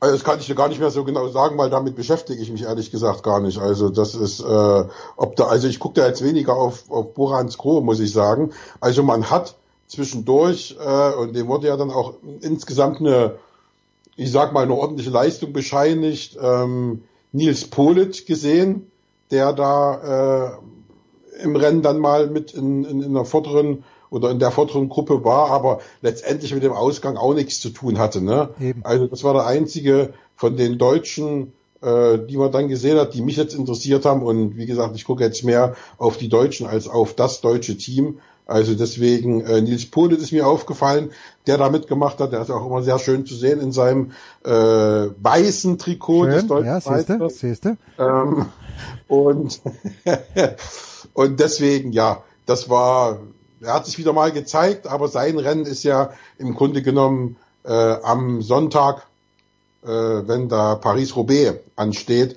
wo er schon mal Zweiter geworden ist. Und äh, wie gesagt, das war damals genauso überraschend und ich glaube irgendwie nicht, dass es wiederholen kann, aber man weiß ja nie. Und äh, das wird mit Sicherheit dann wieder auch ein ein neues riesiges Spektakel werden. Ist ja Paris-Roubaix immer. Jo. Auch weil das Wetter manchmal nicht ganz so prall ist. So, Kaiser, ich werde am Sonntag in, Gerade wenn das Wetter nicht prall ist. ja, ja, halt. na, ich, ich ja werde, dann letztes Jahr, ich kann mich noch erinnern, äh, wo die teilweise von oben bis unten verkrustet waren, wo du tatsächlich auch nicht gesehen hast, ob das Trikot ein Huber-Trikot mit weißem Hintergrund ist oder ob das Trikot beim Start mal rot, äh, türkis oder sonst was war.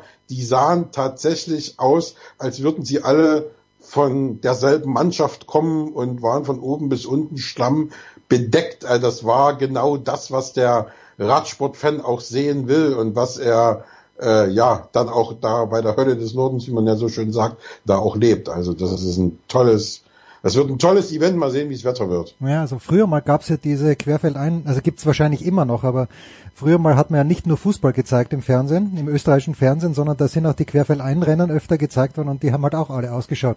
Wie Sau und nicht. 40.000 Leute hin in Belgien bei diesen Sachen. Ah, okay. Na gut. Also bei diesen Querfeldeinrennen, ähm, da sind, da, also Mathieu van der Poel ist ja auch so ein, so ein, so ein, so ein Fahrer, der das ganz gerne macht und äh, da hast du richtig, richtig Bambuda. Also da sind 30, 40.000 Leute an der Straße. Beziehungsweise an der Strecke, nicht an der Straße. 30, 40.000 Leute werden nicht zuschauen, wenn ich am Sonntag in Monte Carlo einlaufe, hoffentlich äh, völlig übermüdet, weil ich ganz früh aus München mit dem Auto weggefahren bin. Aber du hast ja auch kurz mal überlegt, nach Monte Carlo zu kommen. Wie ist diese Überlegung ausgegangen? Ich werde es aus zeitlichen Gründen wahrscheinlich nicht packen. Also es äh, kommst du nach München, um mit deinem Busenfreund Alexander Zverev zu plaudern. Äh, na, ich würde ganz gerne äh, vorher mit ihm plaudern, ähm, weil Bild München wieder eine sensationelle Beilage machen wird Großartig. zu diesem Turnier. Aber äh, ich muss mal gucken, wie es von der Zeit her aussieht. Es ist echt äh, schwierig, weil ich im April schon äh, nach Stuttgart zum Ah ja. Cup fahren werde, zumindest einen Tag und dann die ersten zwei Tage, vielleicht drei Tage vom äh, Frauenturnier dann mitnehme, was gleich am Anschluss ist. Und ich weiß nicht, ob ich München irgendwie dazwischen schieben kann oder packe. Also traditionell scheidet der Alexander Zverev früh aus. Außer er gewinnt. äh, Oder er gewinnt. Das sind die beiden Extreme, die es bei ihm in München gibt.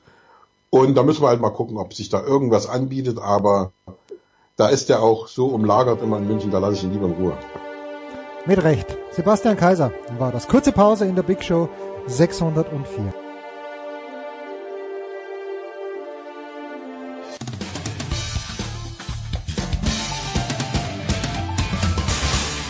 Hallo, hier ist Hagen Stamm und ihr hört Sportradio 360.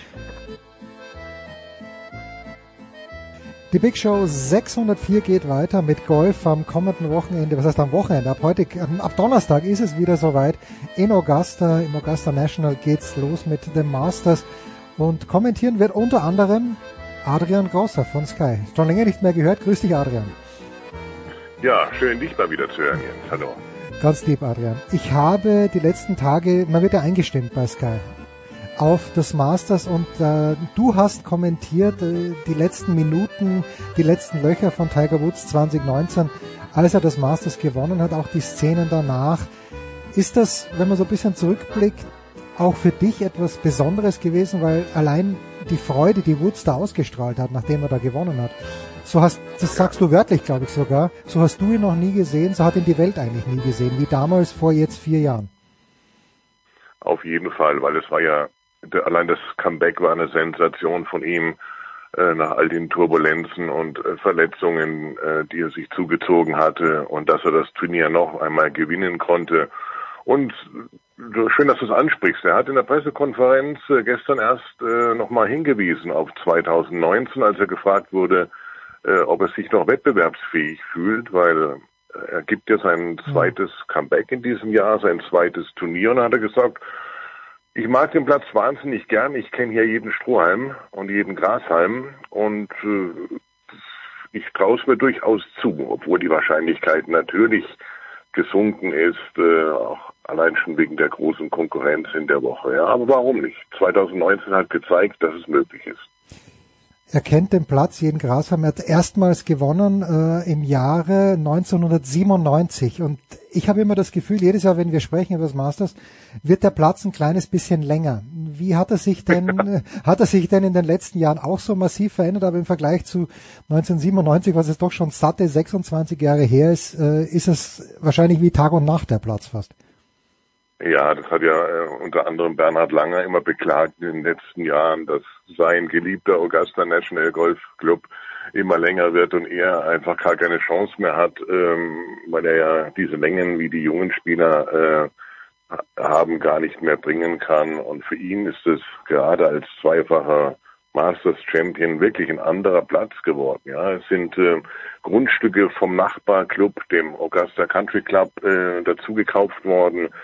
Man hat diese eingeschränkten äh, Platzverhältnisse, die es mhm. ja dort gibt, ähm, durch Zukauf neuer Grundstücke eben ausgeglichen und wie in diesem Jahr die 13 allein um ja, knapp über 30 Meter verlängert. Ein Abschlag, den es so noch nie gab. Dadurch ändert sich äh, nicht nur die Länge, sondern auch der Winkel ins Grün. Also wir werden da sicherlich nicht mehr so viele Birdies und Eagles sehen wie im vergangenen Jahr. Wenn du Bernhard Langer schon ansprichst, ich äh, schaue mir gerade die Tea Times an und Bernhard Langer ist der einzige deutsche, nicht der einzige deutschsprachige, aber einzige deutsche Starter im ja. Masters 2023. Äh, ist das deutsche, der deutsche Golfsport in einer Krise? Ist der deutsche Golfsport schon länger in einer Krise? Was ist da los, Adrian? Also wenn man die reine Startzeit oder die Startliste fürs Masters betrachtet, kann man vielleicht äh, auf die Idee kommen, aber ich denke genau das Gegenteil ist der Fall, weil wenn du dir jetzt mal die ähm, die DP World Tour ansiehst, mhm. also die ehemalige European Tour, da haben wir mittlerweile zehn äh, Deutsche mit voller Spielberechtigung. Das gab es noch nie. Wir haben in den letzten sieben Monaten vier deutsche Sieger gehabt. Ähm, auch das gab es noch nie in der Form. Also ähm, da wächst eine Generation heran, ähm, die sicherlich äh, für viel Freude sorgen kann in den nächsten Jahren. Ich sage jetzt mal der nächste Schritt in der Entwicklung, ja, von einem European Tour Sieger ähm, zur PGA Tour und bei Majors mitzuspielen, gerade bei Masters.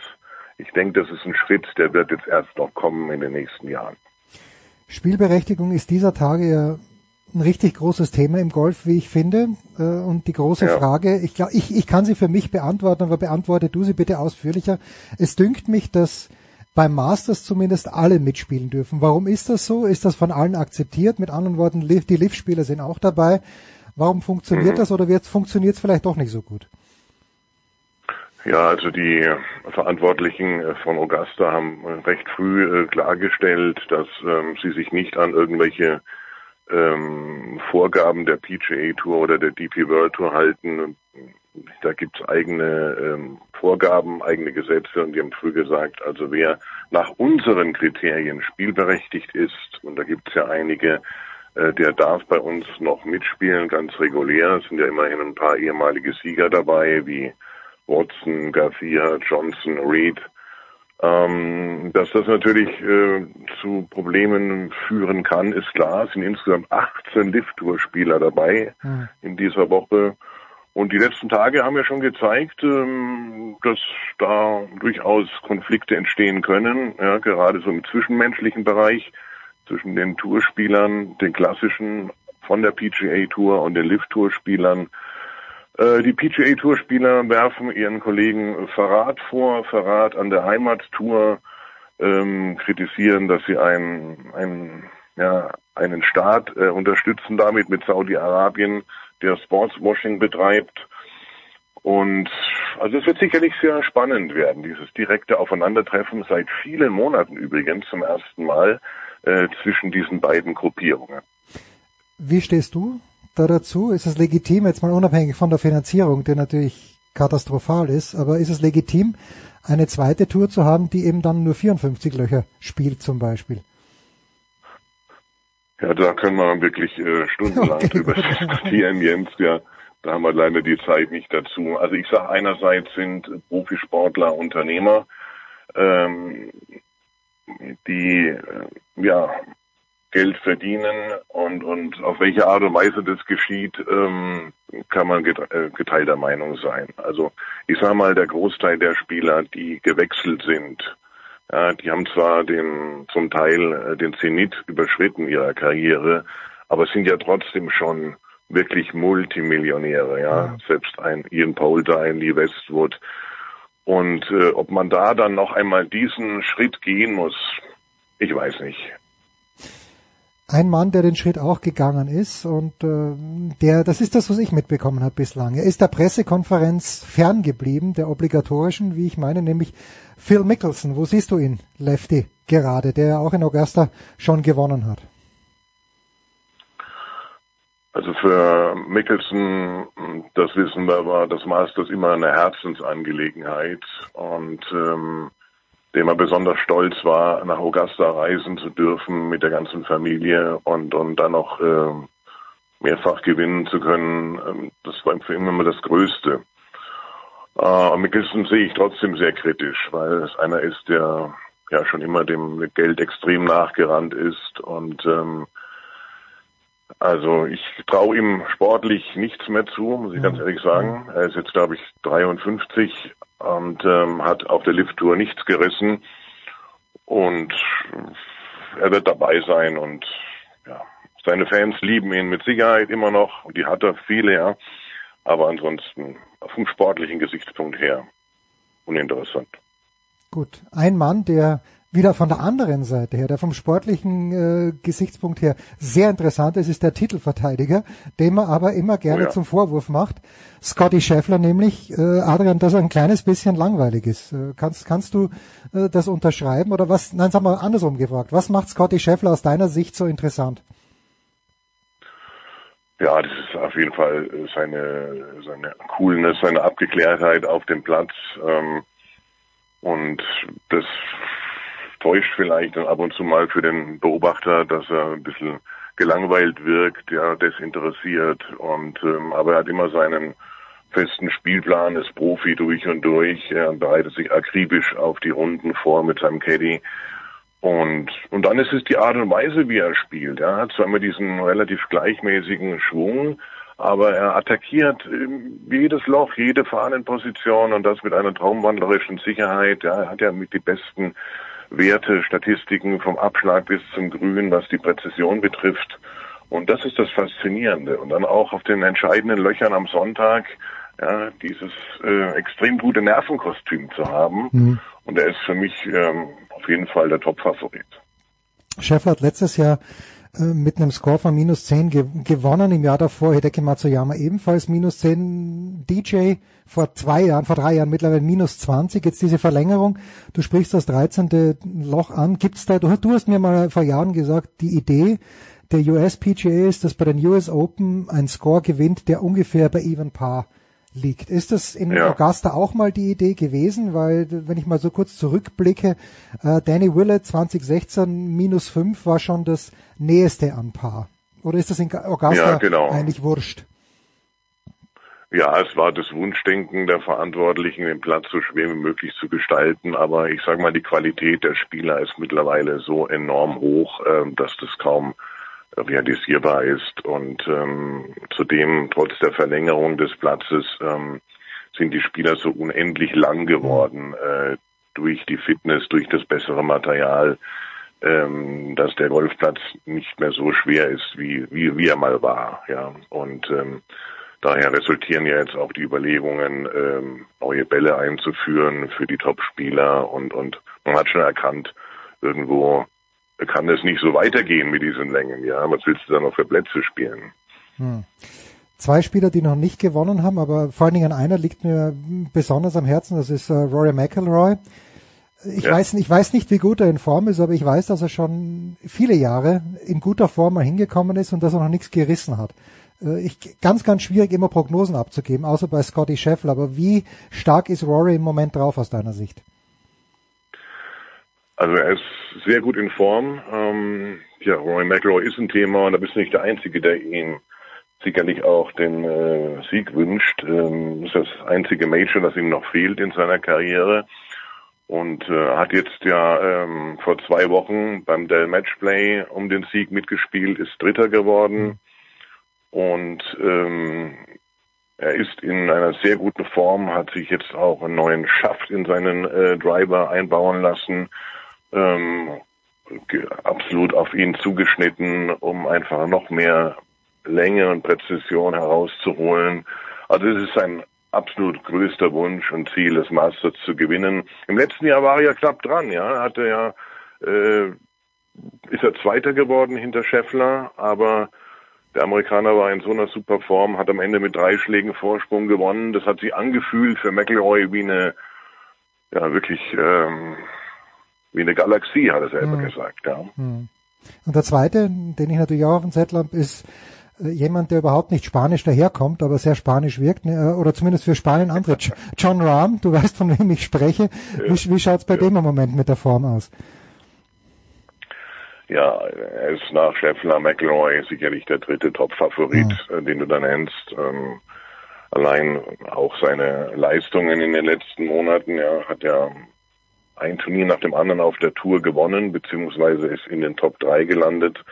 Also ein Wahnsinnsgolf auf einem enorm hohen Niveau, schon über einen Zeitraum von mehreren Monaten. Wenn er die Form halten kann, äh, dann zählt auch er mit zu den Top 3 Favoriten.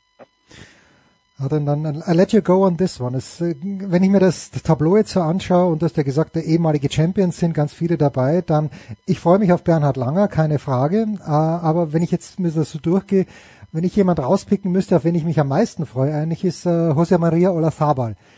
Wer, wer aus diesem Tableau äh, der Teilnehmer auf wen freust du dich richtig? Weil du ihn vielleicht schon länger nicht mehr gesehen hast oder weil du irgendwas äh, Überraschendes erwartest von ihm? Gibt's da jemanden? Also ich sage jetzt mal, ähm, es gibt den einen oder anderen Spieler, den ich jetzt in den letzten Wochen verfolgt habe, der ähm, sich ähm, über Monate wieder herankämpft an die Weltspitze, ja, mit unglaublich viel Aufwand, Training, weil er eben schon mal an der Spitze war und äh, durch Verletzungen zurückgeworfen wurde. Und ähm, da nenne ich einen Jason Day, der Australier, super Typ ähm, der ähm, ja schon Weltranglistenerster war und in den letzten Monaten ähm, wieder in die Richtung unterwegs war und äh, der sich auch in Augusta unglaublich wohlfühlt, auch schon Top Ten Platzierungen hatte. Also das ist so einer, auf den freue ich mich und dem traue ich auch ein bisschen was zu. Schön. Adrian, dann. Ansonsten Ja, vielleicht bitte. noch, ähm, ja, Bernhard Lange hast du angesprochen, vielleicht darf ich noch ergänzen, es ist seine 40. Masters-Teilnahme. Ja. Also ein super Jubiläum. Sein letzter Mastersieg liegt exakt 30 Jahre zurück, auch über Ostern, was damals für Bernhard natürlich ein irres Datum war als bekennender Christ. Hm.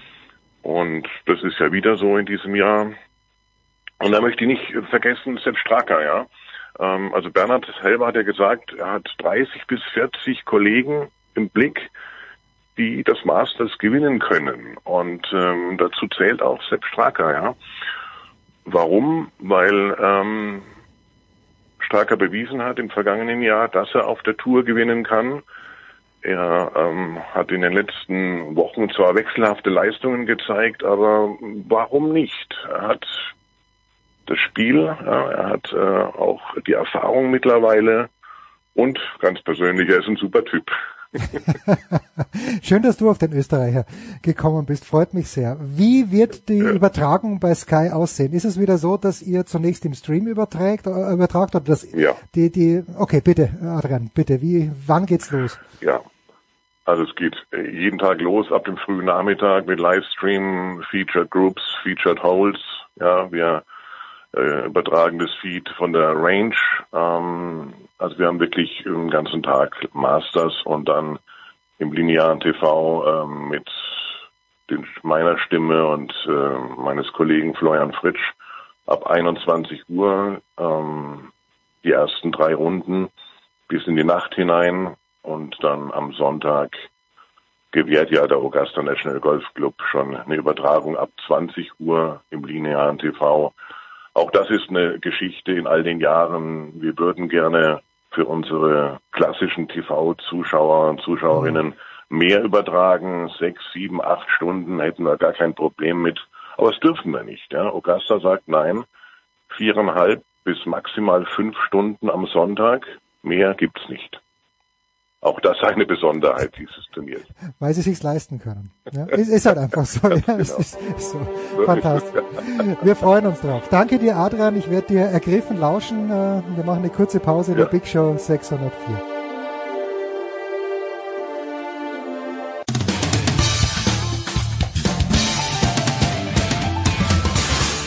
Hallo, hier ist Regina Heinrich und ihr hört Sportradio 360. Warum eine schöne Tradition brechen, äh, nur weil die Legende André Vogt in der Leitung ist? Hi Dre.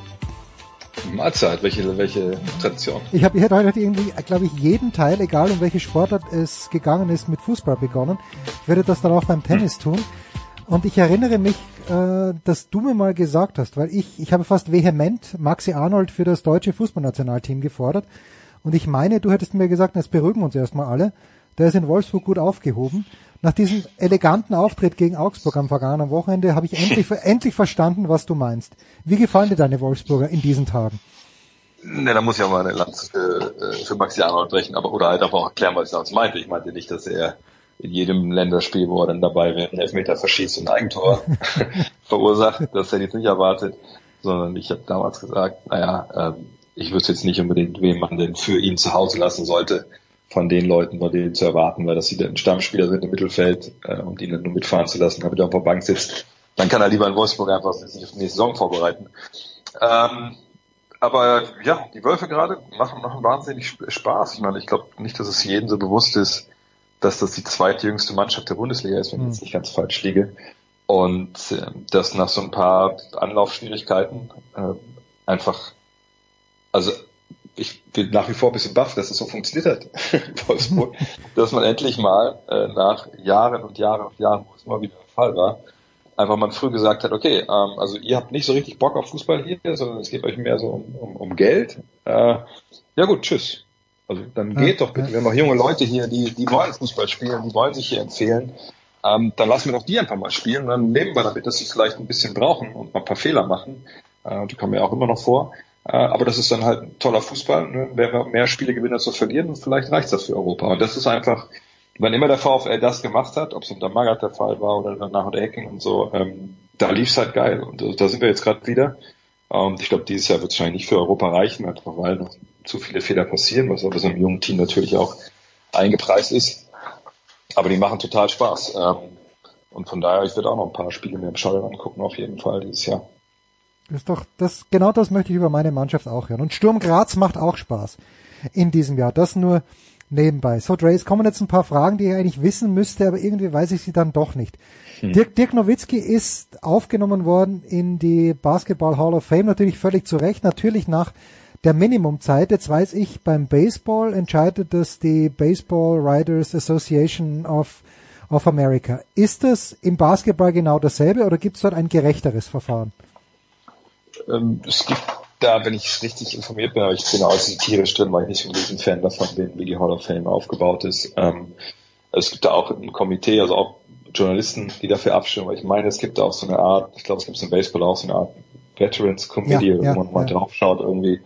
Ähm, aber wie gesagt, ich bin jetzt nicht, ich, ich weiß den Status Hall of Famer natürlich zu schätzen und, und ich werde auch irgendwann mal dahin fahren, sicherlich nach Springfield, Massachusetts, wo das Spiel auch erfunden wurde, mal von Dr. James Naismith ist, aber ähm, dieser Status ist in den letzten Jahren schon arg verbessert worden. Da sind viele Leute dabei, wo ich denke, dass die gehörten vielleicht nicht unbedingt auf die Ruhmeshalle. Hm. Ähm, aber Dirk hat es natürlich total verdient, genau wie Tony Parker, Dwayne Wade, Paul Gasol auch. Das sind ja alle, sind alle zusammen, gehen sie ja dann äh, dahin. Äh, während der Finals ist das ja eine Regel äh, und dann kriegt man da, äh, wird man da aufgenommen.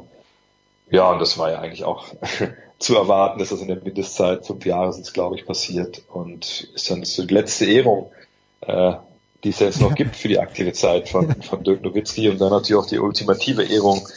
Ähm, von daher, ja, das wird nochmal noch mal ein cooler Moment und danach danach ist dann nichts mehr an so Ehrungen. Danach fällt mir nichts mehr ein, was er noch gewinnen könnte, ehrlich gesagt.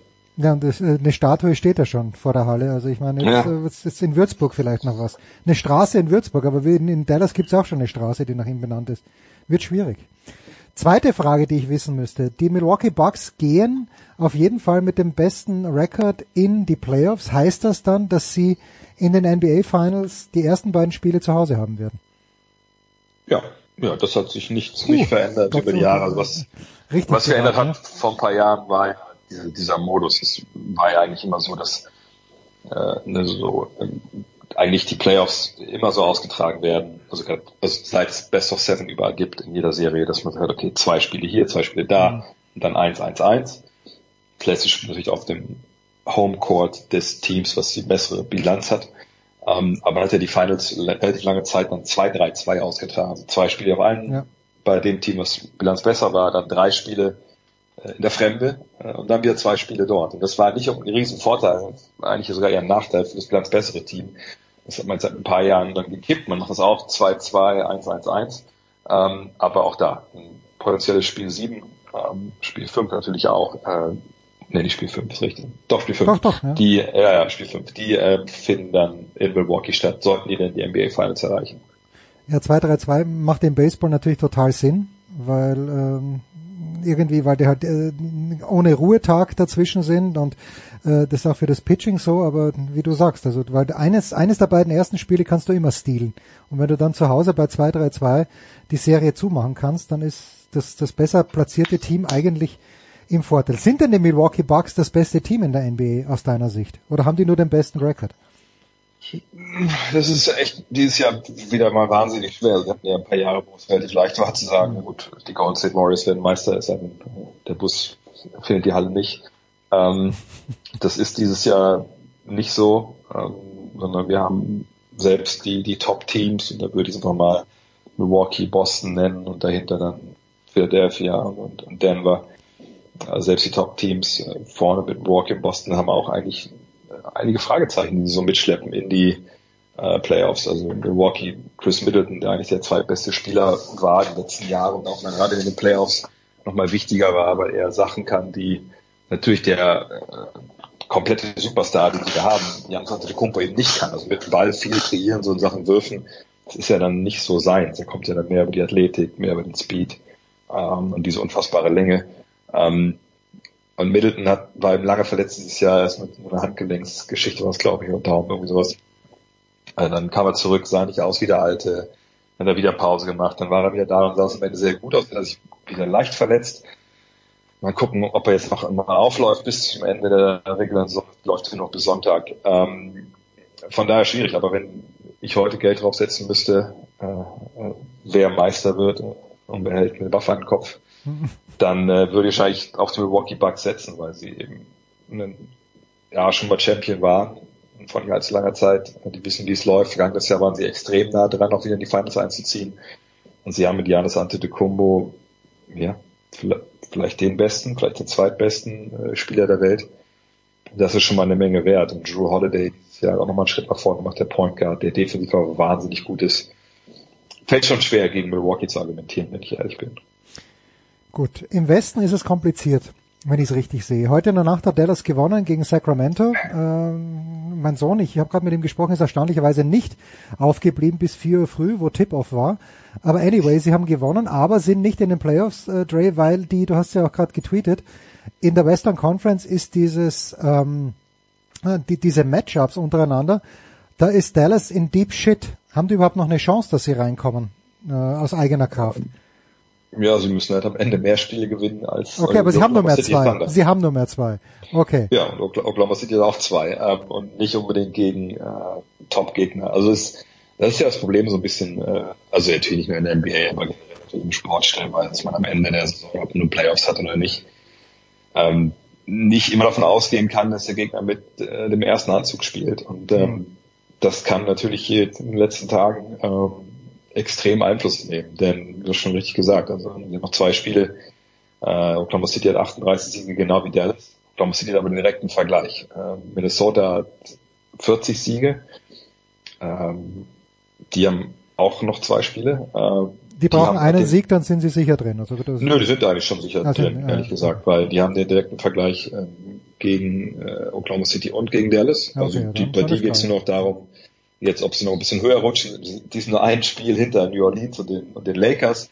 Also es ist jetzt wahnsinnig eng beieinander, was das da angeht. Ähm, aber Dallas muss im Endeffekt am besten die letzten beiden Spiele gewinnen und hoffen, dass Oklahoma City nur eins gewinnt. Oder ein Spiel gewinnen und die gewinnen kein Spiel. Wenn es jetzt bleibt mit gleicher Anteil von Siegen, dann sind sie eben draußen. Und das ist natürlich ein, natürlich kein beispielloser Absturz, aber das ist schon ein ziemlich krasser Absturz für eine Mannschaft, die vergangenes Jahr und die Fans werden das vielleicht schon vergessen haben, weil es aber dieses Jahr so mies läuft, zumindest bei dem Trade für Kyrie Irving. Vergangenes Jahr stand die Mavericks ja in den Conference Finals. Hm. Also von daher, das ist schon bitter, was da die Saison gelaufen ist, und Dallas ehrlich gesagt. Und es gab am Ende ja auch dann mehr als nur Gerüchte, dass wo die Mannschaft drüber nachgedacht hat und das Management, hey, nehmen wir vielleicht Doncic und Kyrie Irving raus und das letzte Spiele verlieren, dann wissen wir, unser Draft-Pick nächstes Jahr liegt unter den Top 10.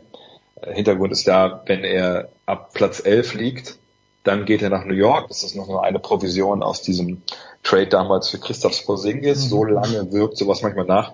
Ähm, aber man kann natürlich schon sagen, in einem relativ starken Jahrgang wohl wäre das nicht schlecht für eine Mannschaft, die defensiv und äh, Rebound-technisch arge, arge Probleme hat, wenn man da vielleicht einen jungen Spieler bekommen könnte, der relativ gut ist. Ähm, aber Luka Doncic hat gesagt, hey, wenn ich spielen kann, spiele ich. Also, was, soll das? Jetzt noch jetzt nicht hin und wir haben noch eine Chance auf die Playoffs.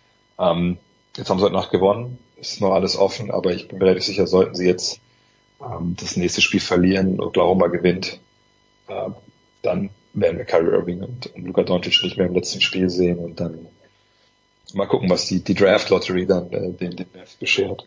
Also äh, Victor, dessen Nachnamen ich nicht aussprechen kann und mag, wird an sicher an eins gedraftet oder ich glaube, ich meine auch einen Tweet von dir gelesen zu haben, dass du dir gar nicht mehr so sicher bist. Nö, das habe ich nicht getweetet. Ne, Victor Wembanyama, so schlecht. Wembanyama, ne, ist nicht gar nicht so schlimm. Ähm, der ist, ist klar Nummer eins. Ähm, das ist einfach ein, ein unfassbares Phänomen. Ich bin von äh, Jan Kumbo geschwärmt habe, von dessen Athletik, von dieser Wucht, die der entwickelt. Ähm, das muss man sich vorstellen, ein Spiel, der vielleicht ein bisschen weniger wuchtig ist, wo wir abwarten müssen, was, wenn man ja mal noch so ein Gewicht draufpacken kann. Ante de Kumpo sah ja eigentlich auch aus wie so ein Streichholzmännchen, als er in die Liga kam. Ähm, aber bei Janis, auch wenn der eigentlich damals relativ gut werfen konnte, so, äh, das vergessen viele, der, der Wurf ist danach kaputt gegangen. ähm, bei Wembanyama, was der auf Flügel macht, wie der sich bewegt mit seinen 2,21 Meter, das ist ja auch nochmal 10 Zentimeter größer als Janis Antetokounmpo. Das ist unfassbar, sowas haben wir noch nicht gesehen. Sowas haben wir nur gesehen, wenn wir früher NBA 2K gespielt haben, als noch möglich, als noch möglich war, so MyPlayer zusammenzustellen, äh, die jenseits jeglicher menschlichen Realität äh, unterwegs waren. Ähm, von daher, geht dann Nummer eins. Ähm, ich weiß nicht, wie viele NBA-Entscheider so auf Instagram so unterwegs sind und stellenweise äh, da ein paar von diesen News-Accounts abonniert haben, aber der einzige April-Scherz, der mich so ein bisschen, ähm, der ein bisschen meinen Hass auf die Welt, die eben April-Scherze macht, gelindert hat, war der April-Scherz, ich weiß gar nicht mehr, glaube ich, Playmaker heißt dieses äh, Account auf Instagram, die einfach ein Foto von Wembanyama ge, äh, geinstagrammt haben und untergeschrieben haben, äh, Breaking Victor Wembanyama äh, bleibt noch ein Jahr bei den Metropolitans, also seiner Mannschaft in Paris. Weil ich glaube, wenn das wirklich irgendwelche NBA-Entscheider gelesen die das Herz kurz in die Hose gerutscht sein morgens am 1. April. Ähm, weil wenn der wirklich nicht kommen würde, das wäre eine Katastrophe, weil natürlich einige Teams jetzt ja wahrscheinlich mehrere Hasenpfoten in der Tasche haben. Was weiß ich, was sie alles für Räucherkerzen anzünden, damit der Typ nächstes Jahr bei denen spielt. Gute alte Hasenpfote. Eine Frage noch zu den Verhältnissen in Los Angeles. Äh, ich glaube, gelesen haben, die Clippers haben jetzt elf ähm, Begegnungen mit den Lakers hintereinander gewonnen, haben aber in der Bilanz nur einen Sieg mehr. Ähm, wer ist die Nummer eins in LA? Ja, jetzt sind es die Clippers, statt jetzt, äh, weil die sind auch dann in den Playoffs. Wem traust du mehr in den Playoffs zu, ist glaube ich meine Frage. Das ist ein bisschen schwierig. Bei den Clippers wissen wir noch nicht, was mit Paul George ist. Ne? Der hatte sich ja verletzt dann ähm, vor nicht allzu langer Zeit. Und ich würde mich nicht dazu hinreißen lassen, dass ich denke, dass der 100 Prozent äh, zu Beginn der Playoffs dabei ist. Und äh, das könnte in der ersten Runde natürlich schon direkt eine ziemlich harte Nummer werden, wenn man Fünfter bleibt. Und da, da möchte ich nochmal, also da bin ich sehr gespannt, was da passiert noch Platz 5 und Platz 6, weil ähm, auf Platz 4, das ist jetzt, ich glaube schon fix im Endeffekt, da Ist waren Phoenix. die Phoenix Suns. Ähm, ne, die haben Kevin Durant jetzt, der hat jetzt auch wieder halbwegs reingespielt, auch wenn die Zahlen zwar nicht exorbitant hoch waren, die er aufgelegt hat, aber ja, man kann erwarten, dass der in den Playoffs dann natürlich einen anderen Gang findet. Die haben Devin Booker, die haben Chris Paul, das ist keine unglaublich tiefe Mannschaft, aber naja, wenn du die Wahl hast zwischen denen und den Sacramento Kings, die auf Platz drei sind im Endeffekt, die noch keine Playoff-Erfahrung haben, ähm, wo du, die haben zwar eine, eine kranke Offensive, die wirklich sehr, sehr gut ist, aber die wird, also nach allen Erwartungen in den Playoffs ein bisschen weniger gut funktionieren, einfach weil sie auf dich einstellen kann. Aber gleichzeitig haben die halt eine katastrophale Defensive. Das fällt in der regulären Saison vielleicht nicht so richtig auf, aber dann in, an dem Punkt wird es halt auffallen. Und sie haben auch gegen viele gute Teams nicht so gut, sind sie nicht gut unterwegs gewesen das ganze Jahr. Also ich glaube, das ist das Matchup, was sich eventuell die Clippers oder auch die Golden State Warriors, bei den beiden geht es so ein bisschen drum. Ähm, oder auch die Lakers, wenn die noch zwei Spiele gewinnen, die vorher verlieren. Aber ich glaube vor allem die Clippers und Warriors, die wären schon vielleicht ganz froh, wenn sie gegen die Kings statt den Suns spielen müssten. Ähm, aber die Lakers, die haben natürlich LeBron, die haben Anthony Davis, die haben durch die ganzen Trades, die sie gemacht haben, äh, natürlich jetzt genau was sie vorher nicht hatten, Verteidiger und Dreierschützen. Wenn die alle hundertprozentig fit sind, natürlich geht es dann vor allem um LeBron und AD, dann können die auch überraschen. Ich weigere mich dann noch wirklich zu sagen, hey, sind sie Meisterschaftsfavorit, denn selbst jetzt nach der Trading Deadline dann im Februar haben sie sich auch nicht großartig einspielen können, weil LeBron verletzt war, zwischenzeitlich dann war AD auch ein bisschen mal wieder raus, obwohl er eigentlich jetzt am Ende wahnsinnig gut in Form war.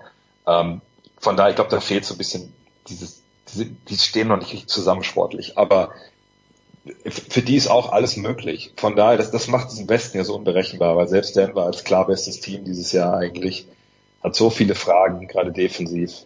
Ähm, ich glaube, wenn wir uns NCAA Terminals anschauen, jetzt zuletzt, ähm, wo es ja nur Überraschungen gab, mich würde nicht wundern, wenn die Western Conference Playoffs auch in diese Richtung gehen.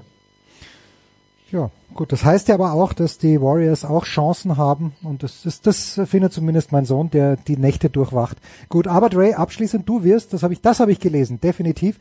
Du wirst die Planes im Osten begleiten. Ähm, wann, Ja. wann sind wir soweit? Ist das nächste Woche schon? Äh, ja, natürlich. Also da gibt's jetzt ja, es jetzt ja Schlag auf Schlag. Also erst am Sonntag gibt's ähm, eine Konferenz. Ich weiß nicht, ob das überhaupt wirklich äh, rein rechtlich sauber ist, dass ich beide Teile der Konferenz kommentiere, von 19 Uhr bis wahrscheinlich dann irgendwann halb zwei, zwei. Ähm, aber ich mache das. Äh, das wird sehr, sehr nice, weil das, wir werden das ja früher auch schon mal gemacht. Die NBA bietet das seit ein paar Jahren an, aber in der Regel war ja am letzten Spieltag einfach, pff, das hat keine Sau interessiert, wir haben trotzdem Konferenzen gehabt. Jetzt geht's natürlich um sehr, sehr viel. Ne? Also gerade im Westen, wer landet wo, wer muss ins Play, wer fliegt ganz raus. Ähm, und dann ähm, in der Nacht vom 11. auf den 12. um 1 Uhr, also die Zeiten sind glaube ich noch nicht ganz fest, aber mir wurde erstmal jetzt reingerufen, 11. auf 12. 1 Uhr, 12. auf 13. 1 Uhr und dann 14. auf 15. 1.30 Uhr. Da gibt's die, das Play im Osten. Und dann am 15. um 19 Uhr, ich glaube das erste Spiel, ja, dann der ersten Playoff-Runde, da geht's dann, äh, dann richtig zur Sache. Wir werden, wir im Sinne von mein Sohn, wird auf jeden Fall wach sein. Ich danke dir, Dre. Kurze Pause in der Big Show 604 und dann bringen wir uns nach Hause mit Tennis und ganz viel Werder Bremen, erstaunlicherweise.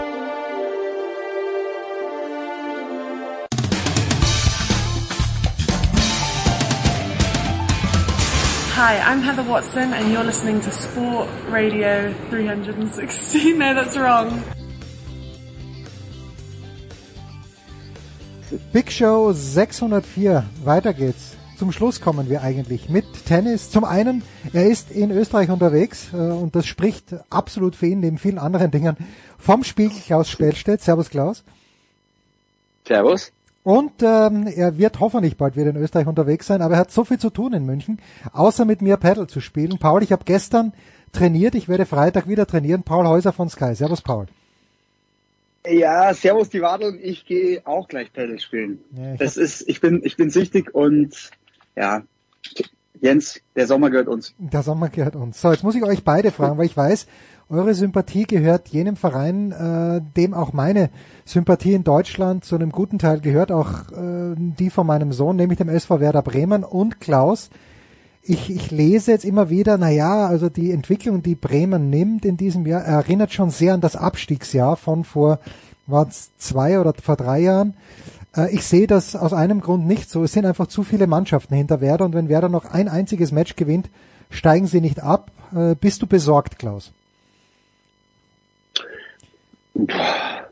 Nee, bin ich nicht. Also, ähm, also klar, die Ergebnisse ähm, sind, sind jetzt nicht so gewesen in den letzten Wochen. Ich glaube, jetzt vier, fünf Spiele auch nicht mehr gewonnen. Ähm, oder nur ein Sieg aus den letzten fünf Spielen, irgendwie sowas gegen Bochum, das war wichtig. Also, aber das ist auch das Stichwort. Also die Mannschaften, die hinter Werder stehen, ähm, gegen die muss man gewinnen. Dass Hoffenheim besser ist als Werder, ähm, das, das wissen wir alle. Also guckt euch einfach den Kader an und schon das Hinspiel war glücklich und ähm, so. Also ähm, da, da, ich war jetzt überhaupt nicht ähm, überrascht, dass sie da verloren haben. Ich bin auch nicht hingegangen. Ich in der Dauerkarte, habe ich irgendwie Flöten äh, so durchgewunken, das Spiel, weil ich das schon ahnte. Also ähm, mir macht ein bisschen Sorgen so diese Anfälligkeit bei Gegentoren, diese Schlafwitzigkeit äh, so nach der Halbzeit. Das hat man aber erkannt, das ähm, Problem. Marco Friedl hat da ganz gute Sachen zugesagt vorgestern und sie wollen jetzt ähm,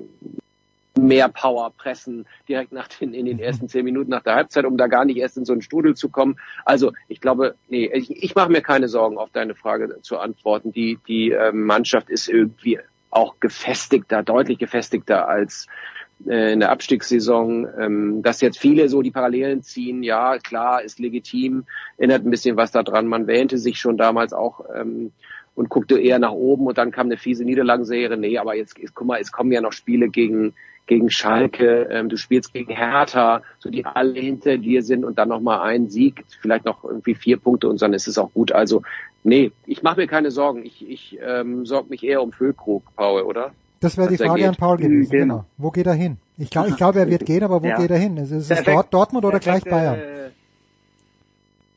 Premier League. Ich, ich, für mich ist es ein Spieler, der ja. passt perfekt auch in die Premier League und ja, dann, also das ist ja dann das äh, Interessante, Dortmund und Bayern, die werden dann mit so Vereinen wie wahrscheinlich Brentford oder ja, vielleicht Brighton, ich weiß nicht, was die alle für Ideen haben, die werden mit so viel Geld da um die Ecke kommen.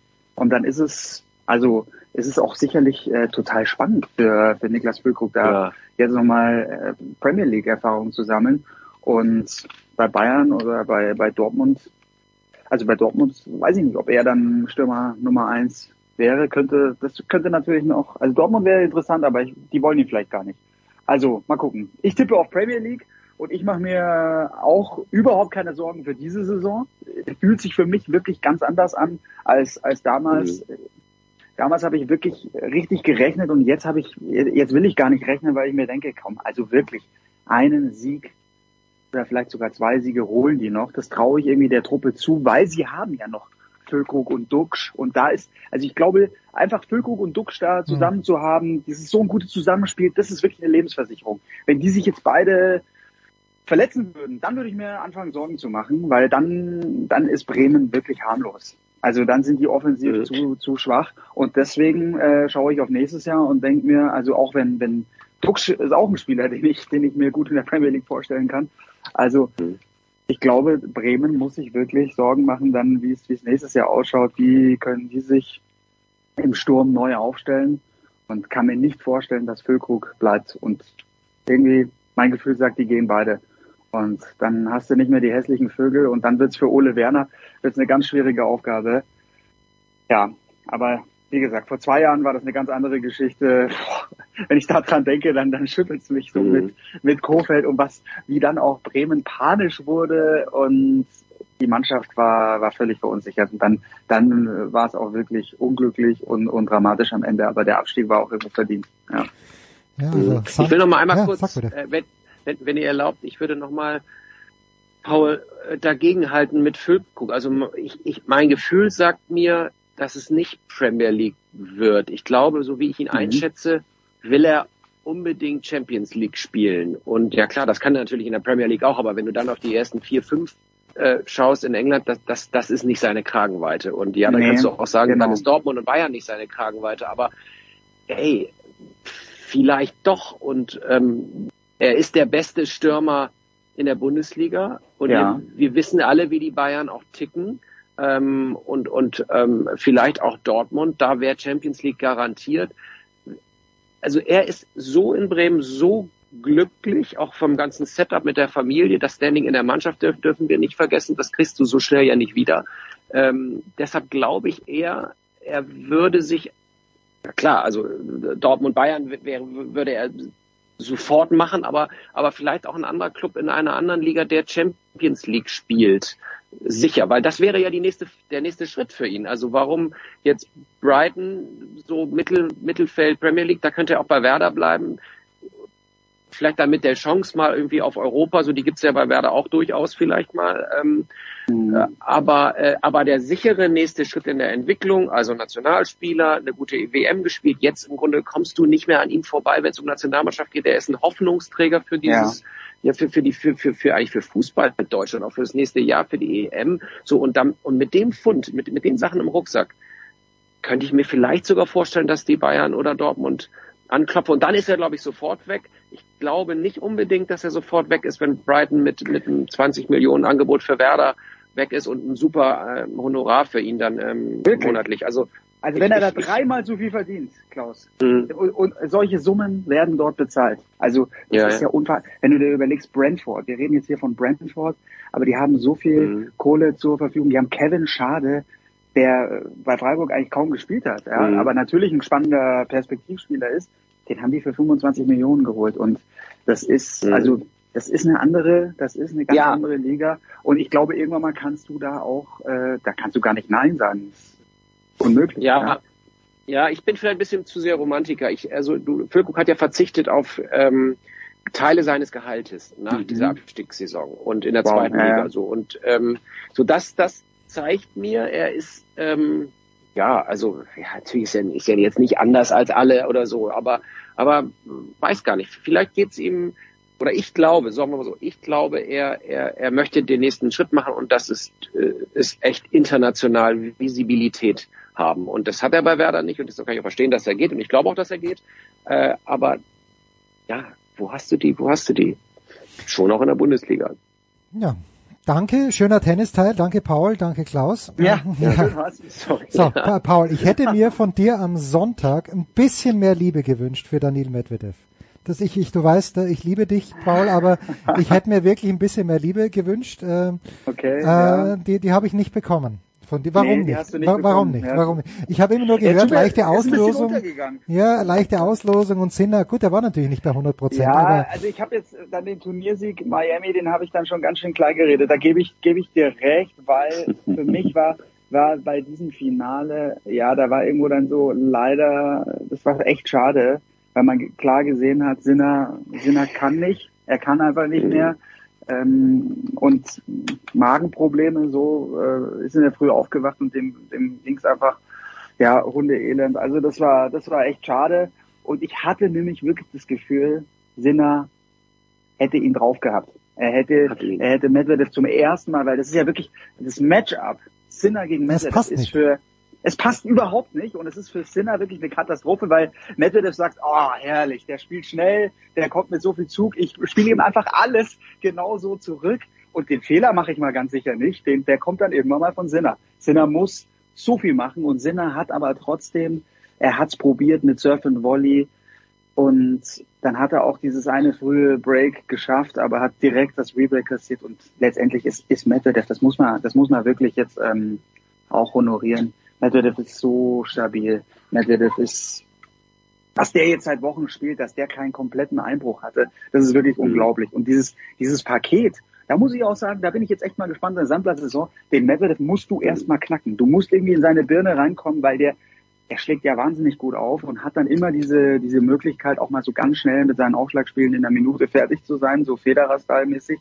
Und dann ist aber klar, sobald die Kugel im Spiel ist, beim, mit seinen fünf Meter hinter der Grundlinie Returns, der kann den Court einfach richtig, richtig abriegeln. Und trotzdem, also finde ich, hat man jetzt gesehen, Matchup-mäßig gegen, gegen Alcaraz Ja, ja, war er klar unterlegen. Ja, das passt Alcaraz passt, es ist für ihn eine Katastrophe, weil Alcaraz natürlich alle Möglichkeiten hat, ähm, die, die Medvedev nicht hat. Und, und wenn er dann nach vorne kommt und an Stops spielt und sowas. Und, und Medvedev tut sich schon auf langsamen Belegen wahnsinnig schwer, Winner zu schlagen.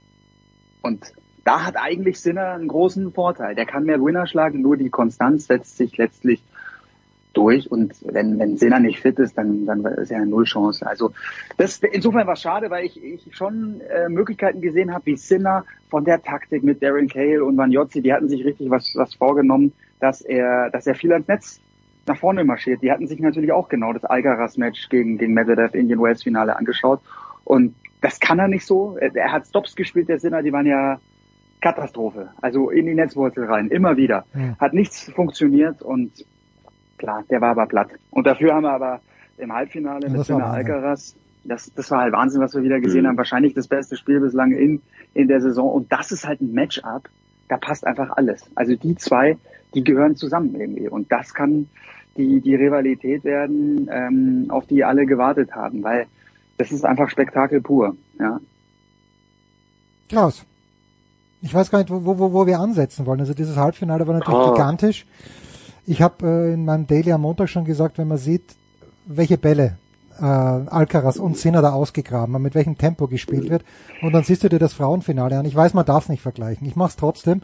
Wie wenig dafür nötig ist, bei den Frauen einen Punkt zu machen und wie, wie unfassbar viel Aufwand du treiben musst bei den Männern, äh, dann, dann ist es, es ist eine andere Sportart und da lasse ich auch nicht mit mir diskutieren.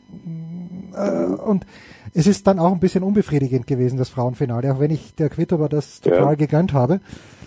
Aber bei den Männern, Ja. es ist, es ist, es ist lässig irgendwie und trotzdem, jetzt finde ich es halt umso bedauerlicher, dass Alcaraz gesagt hat, Monte Carlo mag ich nicht spielen. Ja, finde ich auch. Ich finde es auch in the long run bedenklich, weil wir ja, ich glaube, letztes Mal schon drüber gesprochen haben. Alcaraz, wir sind uns darüber einig, ähm, dass, dass er der, der kommende Spieler sein wird auf der Herrentour.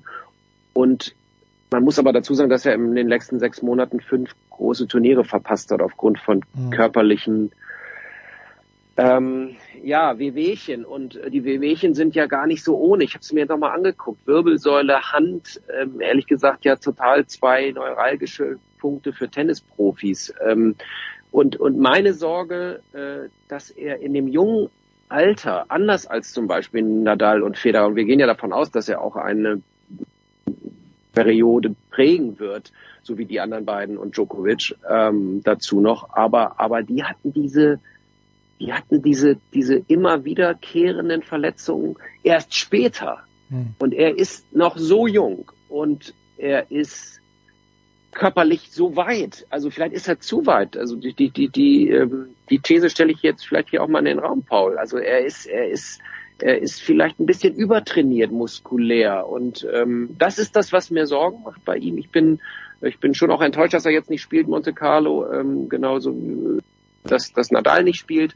Ähm, ich habe die Sorge, dass er, er ein Tennisjahr nicht durchsteht und ähm, in so chronische Sachen reinrutscht. Äh, Und das wäre ein Jammer, finde ich, weil er alles, also wir haben ihn hier schon so oft hochleben lassen und das Spiel gegen Sinn hat nicht wirklich aus dem aus dem Bett ge, ge, äh, Mhm. hochge, hoch, hochschrecken lassen, vor, was ich da gesehen habe. Das war wild, das war äh, der, der ganze Platz vi- vibrierte irgendwie, hatte man das Gefühl. Und, und sie haben alles aus den Ecken geholt und alles abgedeckt und die Linien getroffen. Und so, das war echt eines der besten Spiele, glaube ich, was ich gesehen habe im Tennis, so in den letzten Jahren oder, oder vielleicht sogar überhaupt. Also ähm, und, und es wäre eben, ja, es wäre eben ein Jammer, wenn er, wenn er irgendwie keine, keine Konstanz reinbekommt in, in, in diese Leistung und wir dann ja, da- dann aus, aus solchen Gründen vielleicht eine, eine Karriere nicht so, so abhebt wie, ich meine, er gibt die großen Themen. Er, er, er denkt groß. Das finde ich übrigens gut.